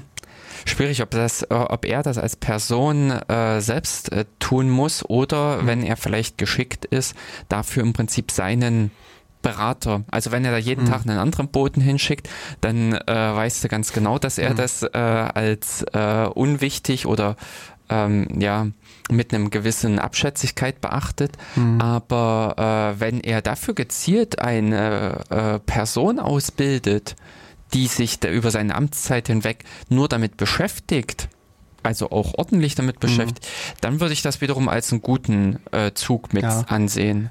Ja, es, also Denn, nichtsdestotrotz denke ich, musst du an gewissen Sitzungen immer mal wieder selber teilnehmen. Ja. Und das, das erscheint mir schon wichtig. Und, und jetzt zu sagen, ich ignoriere das und, und macht mal, was ihr wollt, hier ist. Hm. Schwierig, also, aber reden wir weiter über genau. Hillary. Also, ja, genau. Und, ähm, aber es ist, also wie gesagt, so äh, nach einer Weile ähm, ist es dann doch dazu gekommen, dass, achso, nee, es ist also erstmal 2012, 11 gab es dann halt so ein bisschen Probleme mit dem Server da haben sie dann irgendwie Festplatten getauscht und, und auch irgendwie ein paar E-Mails verloren, die sind dann irgendwie verschwunden. Hm. Und, ähm, und dann haben sie aber auch sozusagen ein Backup-System eingebaut, so ein Cisco NAS. Mhm. Und ähm, haben immerhin ab dann zumindest Backups gehabt, was hm. ja auch schon mal ja. äh, von Vorteil ist. Und dann haben sie aber doch in der Tat angefangen, äh, sich dann äh, das, das aus dem Keller auslagern zu wollen und haben ihm dann das zu einer Firma übertragen. Das haben irgendwie nach einer Firma gesucht, hier hm. sind dann auf ähm, Platte River Networks gestoßen hm. und haben dann gesagt, hier, liebe hm. Firma, wir schicken dir das jetzt mal ins Rechenzentrum und, äh, und dort kannst du das dann, dann betreuen. Also es ging dann irgendwie Anfang 2013 los, da haben sie irgendwie nach einem äh, äh, Anbieter gesucht und haben dann eben angefangen, die E-Mails wie man es so schön macht, im Outlook zu exportieren und da kriegt man eine PSD-Datei raus. so eine Postfachdatei. Und, ähm, und das haben sie sozusagen das erstmal irgendwo auf den Rechner kopiert und dann später auf ein paar USB-Sticks kopiert und das, das lag dann irgendwie rum. Und noch eine Zeit lang später ist das dann auf ein MacBook gekommen. So, und, ähm, und Also wie gesagt, der Rechner ist dann ins Rechenzentrum gekommen und äh, dann gab es auch sozusagen ein wirklich ein professionelles Backups, Backup dann in dem Rechenzentrum mit diversen Schnappschüssen pro Tag, ist dann irgendwie sechs Tage lang gespeichert worden, das, das ganze Backup. Und, ähm, äh, und die Clintons wollten dann auch interessanterweise, dass die E-Mails jetzt alle verschlüsselt abgelegt werden. Also dass dann sozusagen niemand Mhm. mehr da, da mitlesen kann. Mhm. Aber heute ist jetzt völlig unklar, warum das nicht passiert ist. Also es ist nicht passiert, die sind, lagen halt im Klartext dann auf der Festplatte rum oder auf den Backup-Medien rum. Und ja, es ist, ist wie gesagt unklar, warum das, das nicht umgesetzt worden ist. Ähm, und die haben dann natürlich auch ein ordentliches hier Intrusion Detection System installiert, eine Firewall und haben versucht da sozusagen bestimmt auch ein Antivirensystem. also haben da versucht sozusagen die, die üblichen Sicherheitsmaßnahmen, die man so von äh, überall her kennt, mit ähm, zu, zu machen. Und ähm, ja, genau. Das ganze, das, die ganze Umstellung hat sich aber dann so ein halbes Jahr hingezogen bis, bis in den Dezember 2013 rein. Und dann sollte halt irgendwie das, das, das Mailarchiv, was jetzt so rumlag, diese, diese PSD-Datei, auch zu, zu den PRN-Leuten übertragen werden und dort auch mit ähm, gespeichert werden. Und dann ähm, liest man dann halt so in den Dokumenten, dass das, die versucht haben, es irgendwie remote zu übertragen. Und das schlug aber fehl. Das, also es ist ein bisschen offen, wie, es, wie sie es genau noch gemacht haben, aber ich weiß nicht, SCP oder HTTP-Upload. Ja, das, Ich- das ich- hätte eigentlich auch noch geklappt. Hm, also irgendwie hat es nicht geklappt, dann haben sie sich überlegt, tja, was machen wir nun? Und ähm, was machen wir dann? Man packt das, den, das MacBook in, in eine Posttasche und schmeißt das also in, in, in die Post, also irgendwie entweder ist der United, United States Postal Service oder der U- UPS ist da benutzt worden. Und, und das ist halt auch schon äh, ein bisschen merkwürdiges Verständnis, finde ich, weil das sind jetzt auf dem MacBook liegt eine, eine PSD-Datei Hm. mit Mails, wo äh, man vermuten muss, dass da klassifizierte Inhalte drin sind. Also sowas Confidential, Secret oder Top Secret Mails. Und das schicke ich einfach mal äh, so in einer Posttasche quer durchs Land. Und ich weiß nicht, da äh, Naja, würden bei mir auch alle Alarmglocken angehen und, und bei dir Ja. nee, würden nicht Okay. angehen. Nee. Ähm, weil ich nämlich die anderen Beispiele kenne, wo, was weiß ich, die Leute mit äh, 100.000 äh, Euro in der Mhm. Tasche, also ganz, ganz normale äh, Tasche, oder die Tageseinnahmen im Plastikbeutel, äh, also von eben 30.000, 40.000 oder sowas, äh, in der Plastiktasche äh, transportiert werden. Und das äh, schon Jahre. Ja, haben wir immer schon so gemacht. Noch ist noch nie was Nee. schief gegangen. Nee, aber nee, es geht auch praktisch nichts Ja. schief. Also das ist im Prinzip dieser Realitätsabgleich, das ist so ein bisschen dieser Sprung zurück äh, in unsere Zeit, in unsere Sendung, äh, diese deutsche, oh, Genau. aber hier, ja, also hier liegt natürlich vor allen Dingen auch die Sicherung wesentlich näher oder äh, sie ist äh, recht einfach. Aber ich glaube, auf regulärem Wege hätte es überhaupt nicht zu diesem Umstand kommen Genau, dürfen genau. oder kommen können. Und irgendwie gab es aber dann bei der Migration auch nochmal Probleme. Hm. Und, und was sie dann gemacht haben, sie haben sich bei Gmail eine neue E-Mail-Adresse angelegt, haben die E-Mails dann da rein importiert Ah. und dann aber gleich wieder irgendwie Runter. äh, runtergeladen. Also und, ähm, und dann äh, äh, konnten sie vermutlich ähm, dann bei PRN endlich mal irgendwie ge ges- gesichert und, und, und abgelegt die werden. Genau, und der Laptop, der jetzt nur bei der bei der Black River nicht. Aber weißt du, wer das alles gemacht hat? Also ich habe es mir nie aufgeschrieben, es war irgendwie eine Mitarbeiterin. Okay. Also da, Mhm, okay, also äh, ja. der Name steht in dem Dokument, zumindest in dem äh, Originaldokument. Mhm. Ich weiß nicht, ob der jetzt hier in dem Dokument nur Hm. geweißt Ja, war oder nicht. okay. Genau, und, und dann sozusagen bei dem Laptop, ähm, äh, der ist halt jetzt wieder zurückgehen an Clinton. Hm. Und das ist, die E-Mails, wenn ich mich richtig erinnere, wurden gelöscht, aber eben auch nur sozusagen mit der Entfernen-Taste. Hm. Und dann ist die E-Mail halt zurückgeschickt worden an, an äh, Clinton nach Hause und der ist aber nie dort angekommen. Mhm. Also der ist äh, auch heute Okay. verschwunden. Also UPS ist unsicher, also äh, unzuverlässig bei der Zustellung. Naja, aber das weiß man halt nicht. Also das Natürlich nicht. Das ist Na, gezielt irgendwo. Also vielleicht ist er gar nicht abgesandt worden. Genau, also es gibt nur verschiedene Möglichkeiten, Mhm. was da passiert sein kann mit dem Laptop und wo der hingekommen ist und wo er hingekommen ist. Mhm. Auf alle Fälle, was man sagen kann, ist, dass der Laptop eben verschwunden ist. Hm. Und angeblich äh, wurden auch bei Gmail die Mails gelöscht. Hm. Und das FBI hat aber dann in der, in der Untersuchung dann bei Gmail noch knapp 1000 Mails gefunden, die irgendwie wo wahrscheinlich zu wenig gelöscht Ich wollte nämlich sagen, seit wann kann man bei Gmail E-Mails löschen? Man verschiebt Ne, sie auch noch ein Papierkorb. Äh, Ja, aber dort werden sie trotzdem, also sag mal, in dem Interface zumindest sind sie dann weg. Ja, ja, Also- okay, ja, ein, Was dann im Hintergrund passiert, das ist ja was anderes. Und 60 davon waren auch klassifiziert davon. Also es waren 60 Mails, Aha. die jetzt äh, eine, eine Einstufung. Einstufung hatten, die eigentlich hätten gar nicht auf dem öffentlichen Mail-Server Mhm. hätten liegen dürfen. Ja.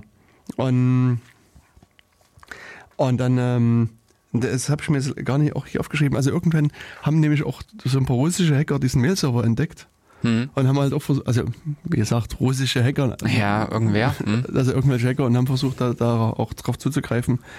Und da ist jetzt auch unklar, inwieweit es gelungen ist oder auch nicht gelungen ist. Also das Hm. ist auch noch so ein Hm. bisschen offen. Ähm, und äh, dann ist, hat die äh, Hillary Clinton noch eine, eine Mitarbeiterin gehabt, die Hm. Yuma Abedin heißt die. Und auch die hat so die ähm, die E-Mail-Adresse mit benutzt. Und das, das ist und war eine sehr enge Mitarbeiterin von ihr. Und jetzt während des Wahlkampfes, also so, ich weiß nicht mehr ganz genau, aber sagen wir rund vier Wochen vor Ende des Wahlkampfes, Hm. trat auf einmal wieder der äh, Comey, der FBI-Chef, auf den Plan. Republikaner seines Mhm. Zeichens, aber das, Naja, das tut mhm. nichts zur Sache. Und meinte, ja, äh, es sind neue E-Mails in dem Hillary Clinton-Case aufgetaucht und er macht quasi den Fall vielleicht nochmal auf. Hm. Und, und das betraf damals den äh, Laptop von Anthony Weiner oder Weiner. Hm. Und, und der ist halt schon ein paar Mal sozusagen auch aufgefallen, weil er irgendwie irgendwelche Sexskandale hatte. Also der ist, Mhm. äh, ich weiß nicht mehr, Kandidat für den Senat, glaube ich mal gewesen. Und hatte dann irgendwie so einen Sexskandal, dann ist er in der Versenkung verschwunden, wollte wieder neu die politische Bühne betreten, gab einen neuen Sexskandal und der hat irgendwie mh, Bilder von seinem Okay. Penis dann irgendwelche anderen Leute geschickt. Und Ja, gut, oder aber- also naja. Und und sozusagen, äh, jetzt habe ich mich gefragt, wie kommt denn sozusagen eine Clinton-Mail auf diesen Wiener Laptop? Was, was hatten die dort zu suchen? Und dann guckt man aber bitte, wie, wie sieht es aus? Wiener, was Mhm. macht der? Mit wem steht er im Zusammenhang? Und stellt man fest, seine Frau heißt Yuma Abedin. Und das ist sozusagen die engste Mitarbeiterin von Hillary Clinton gewesen. Und dann Hm. kann man sich vielleicht wieder erklären, wie diese Mails da drauf kommen. Also zumindest kann man eine Vermutung haben. Ja, Und aber es war dann halt so, dass, dass doch der, der Komi dann wiederum ein paar Wochen später dann gesagt hat, ach nee, es ist, so schlimm waren die Mails doch nicht, die wir gefunden haben und wir Mhm. stellen das alles wieder ein. Also es gibt ja schon die Vermutung, dass, dass diese Ankündigung doch durchaus einen Einfluss hatte auf den Wahlkampf, Hm. mit hoher Wahrscheinlichkeit. Ja. Also nicht nur auf den Wahlkampf, sondern auch aufs Wahlergebnis. Aber letztlich ist da auch nicht wirklich mehr gefunden worden dann Hm. von der Seite Hm. her. Hm. Ja, und ähm, äh, das FBI hat dann eben zum, im Juli 2015 die, die Untersuchung gestartet und hat dann äh, diesen Zeitraum zwischen 2009 und 2013 halt untersucht, also was du auch schon gesagt hast, hat haben Leute befragt, also Clinton selbst, Ja. Anwaltsteam und Mitarbeiterinnen und Mitarbeiter und haben versucht dann an Daten zu gelangen und haben das versucht auch wieder forensisch auszuwerten und ähm, haben dann äh, irgendwie 2000 äh, confidential eingestufte Mails gefunden. Hm. Ich glaube, es gab keine Top-Secret-Mails, die sie gefunden haben, also keine mit der höchsten Einstufung, aber ich bilde mir ein, das habe ich jetzt hier auch nicht aufgeschrieben, Mhm. so eine Handvoll von, von äh, Secret-Mails gab es Mhm. noch. Also ähm, äh, gab auf alle Fälle Mails, die da auf dem Mail-Server lagen und es war auch so, dass das ähm, dann, USA gibt es ja diesen äh, Freedom of Information Act, Hm. wo du eben Dokumente auch äh, freigeben musst. Und da hat Hillary selber ein paar tausend Mails rausziehen Hm. lassen aus dem Archiv und die dann in gedruckter Form eingeliefert und das FBI das später dann nochmal das Mailarchiv untersucht und hat nochmal, ich glaube mehrere 10.000 Mails auch nochmal Hm. als feuerrelevant äh, äh, gefunden und die halt auch nochmal, Entfernt. also ja, auch mit in das Archiv quasi gegeben. Hm. Ja, also das ist so jetzt im, im Kurzabriss so das, das was da was da Ja. passiert ist, weil ähm, wir haben jetzt noch eine Minute Zeit mehr, kann Oh. ich jetzt Okay. nicht mehr großartig erzählen. Ähm, Ja. Aber es ist auf alle Fälle, kann ich nur sagen, also wir werden das nochmal mit verlinken. Also wenn ihr mal Zeit habt, so äh, lest es euch mal durch. Finde das schon, schon interessant. Na, auch schon nur anlesen, fand ich jetzt. Mhm. Genau. Und auch, also man kann da auch viele Schlüsse so ziehen auf seine eigene IT, was, wie macht man es da und, und wie hat sie es vielleicht falsch gemacht, was kann man da besser machen. Also sozusagen Ansatz wäre vielleicht mal über Best Practice äh, nachzudenken, was als Präsidentschaftskandidatin, was kann man da besser machen oder was kann man auch als, als Normalmensch vielleicht besser machen. Naja, wobei wir reden nicht mal über Präsidentschaftskandidaten, sondern wir reden über ihre Tätigkeit im Außen. Ja gut, ja stimmt, ja, ja, also ja als in- Außenministerin. Richtig. Also sie war in dem Sinne praktisch in einer Position, wo sie hätte folgen müssen. Ja, genau. Äh, das- Nichtsdestotrotz ähm, würde Genau. ich sagen, Schöne Weihnachten, Zuhören guten und Rutsch.